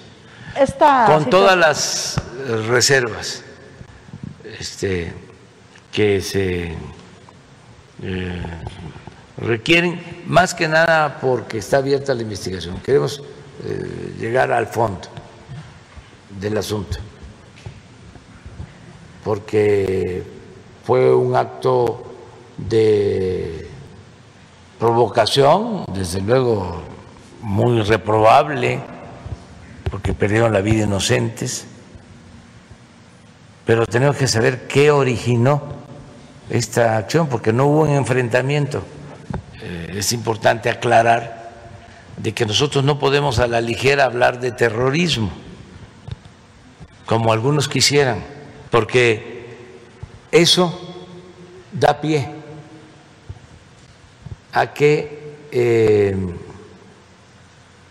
gobiernos extranjeros se inmiscuyan en asuntos que solo corresponden a México. Julio, bueno, y también el exgobernador interino de Coahuila, Jorge Torres López, fue sentenciado en una corte federal del sur de Texas a tres años de prisión por el delito de lavado de dinero. Torres López admitió que durante parte de su mandato realizó transacciones eh, financieras en Estados Unidos para ocultar los sobornos que recibió a cambio de contratos de construcción de carreteras para el estado de Coahuila. Y pues eh, comentarles que de última hora eh, ya dio a conocer la Fiscalía de General de Justicia aquí de la Ciudad de México que Diego Elguera, quien atropelló eh, a las jóvenes Fernanda y Poli el pasado 12 de junio en la delegación Iztacalco, fue vinculado a proceso por el delito de tentativa de feminicidio y además se le ratificó la medida de prisión preventiva oficiosa. Julio, pues de la información más relevante. Por esta oportunidad de tener la información más relevante y pues hemos recibido una buena cantidad de aportaciones económicas, Adriana, en este programa desmonetizado. Nos envía Borbotón, nos envía un apoyo económico Pepe Garza, Fabiola Magdaleno, Genaro Calderón, Ricardo Barinaga, eh, Víctor Parra, nos dice todo el apoyo astillero a Momentum y otros medios independientes, sobre todo donde participan analistas como Correa y Ronquillo. Sergio Trejo dice, ni modo Julio, hay que, hay que atorarle. Ahí va nuestra cooperacha y para YouTube, la porra los saluda. Saludos desde la cálida Minnesota. Marco Antonio Cruz nos envió un apoyo.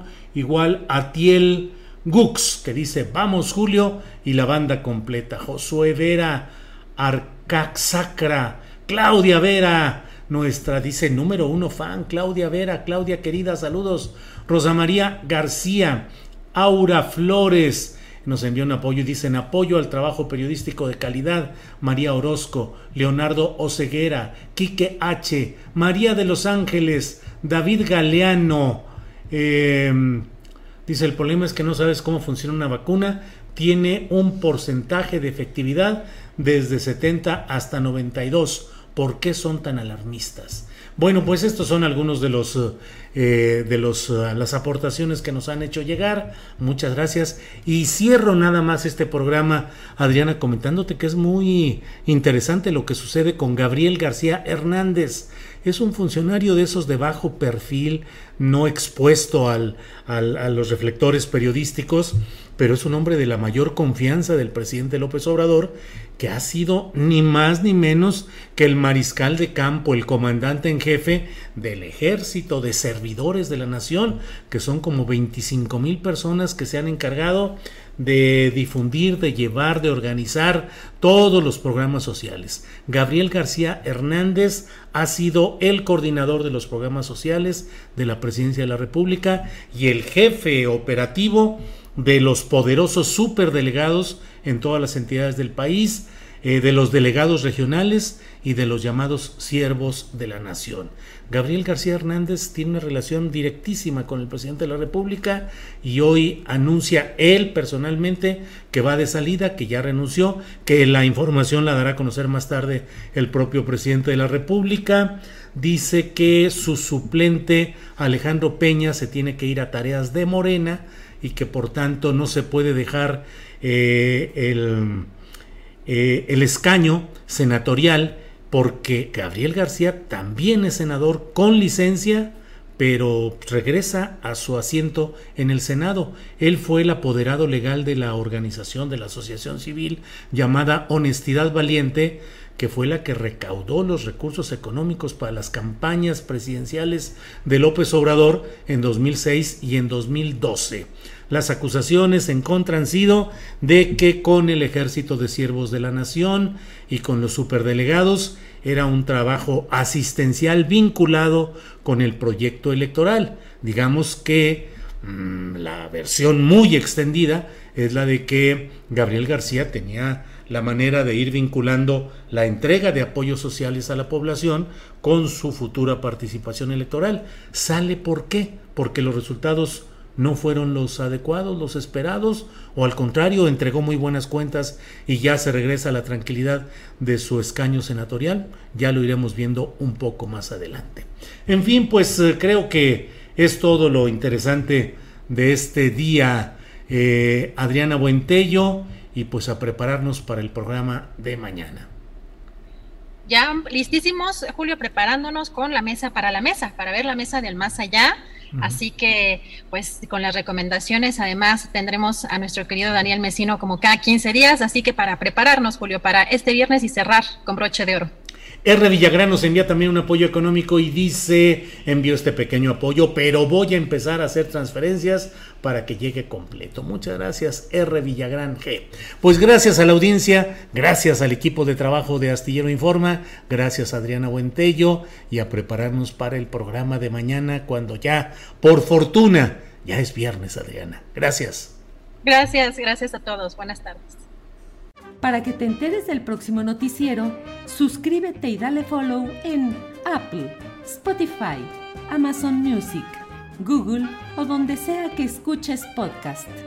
Te invitamos a visitar nuestra página julioastillero.com.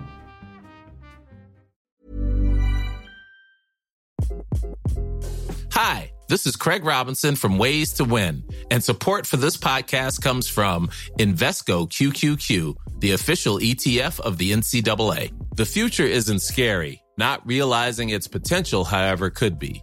Just like on the recruiting trail, I've seen potential come in many forms as a coach. Learn more at Invesco.com slash QQQ. Let's rethink possibility. Invesco Distributors, Inc. ¿No se merece tu familia lo mejor? Entonces, ¿por qué no los mejores huevos? Ahora, Egglands Best están disponibles en deliciosas opciones. Huevos clásicos, de gallina libre de jaula y orgánicos de Egglands, que ofrecen un sabor más delicioso y fresco de granja que le encantará a tu familia. En comparación con los huevos ordinarios, Egglands Best contiene la mejor nutrición como 6 veces más vitamina D, 10 veces más vitamina E y el doble de omega 3 y B12. Solo Egglands Best. Mejor sabor, mejor nutrición, mejores huevos. Visita egglandsbest.com para más información. Para que te enteres del próximo noticiero, suscríbete y dale follow en Apple, Spotify, Amazon Music, Google o donde sea que escuches podcast. Te invitamos a visitar nuestra página julioastillero.com.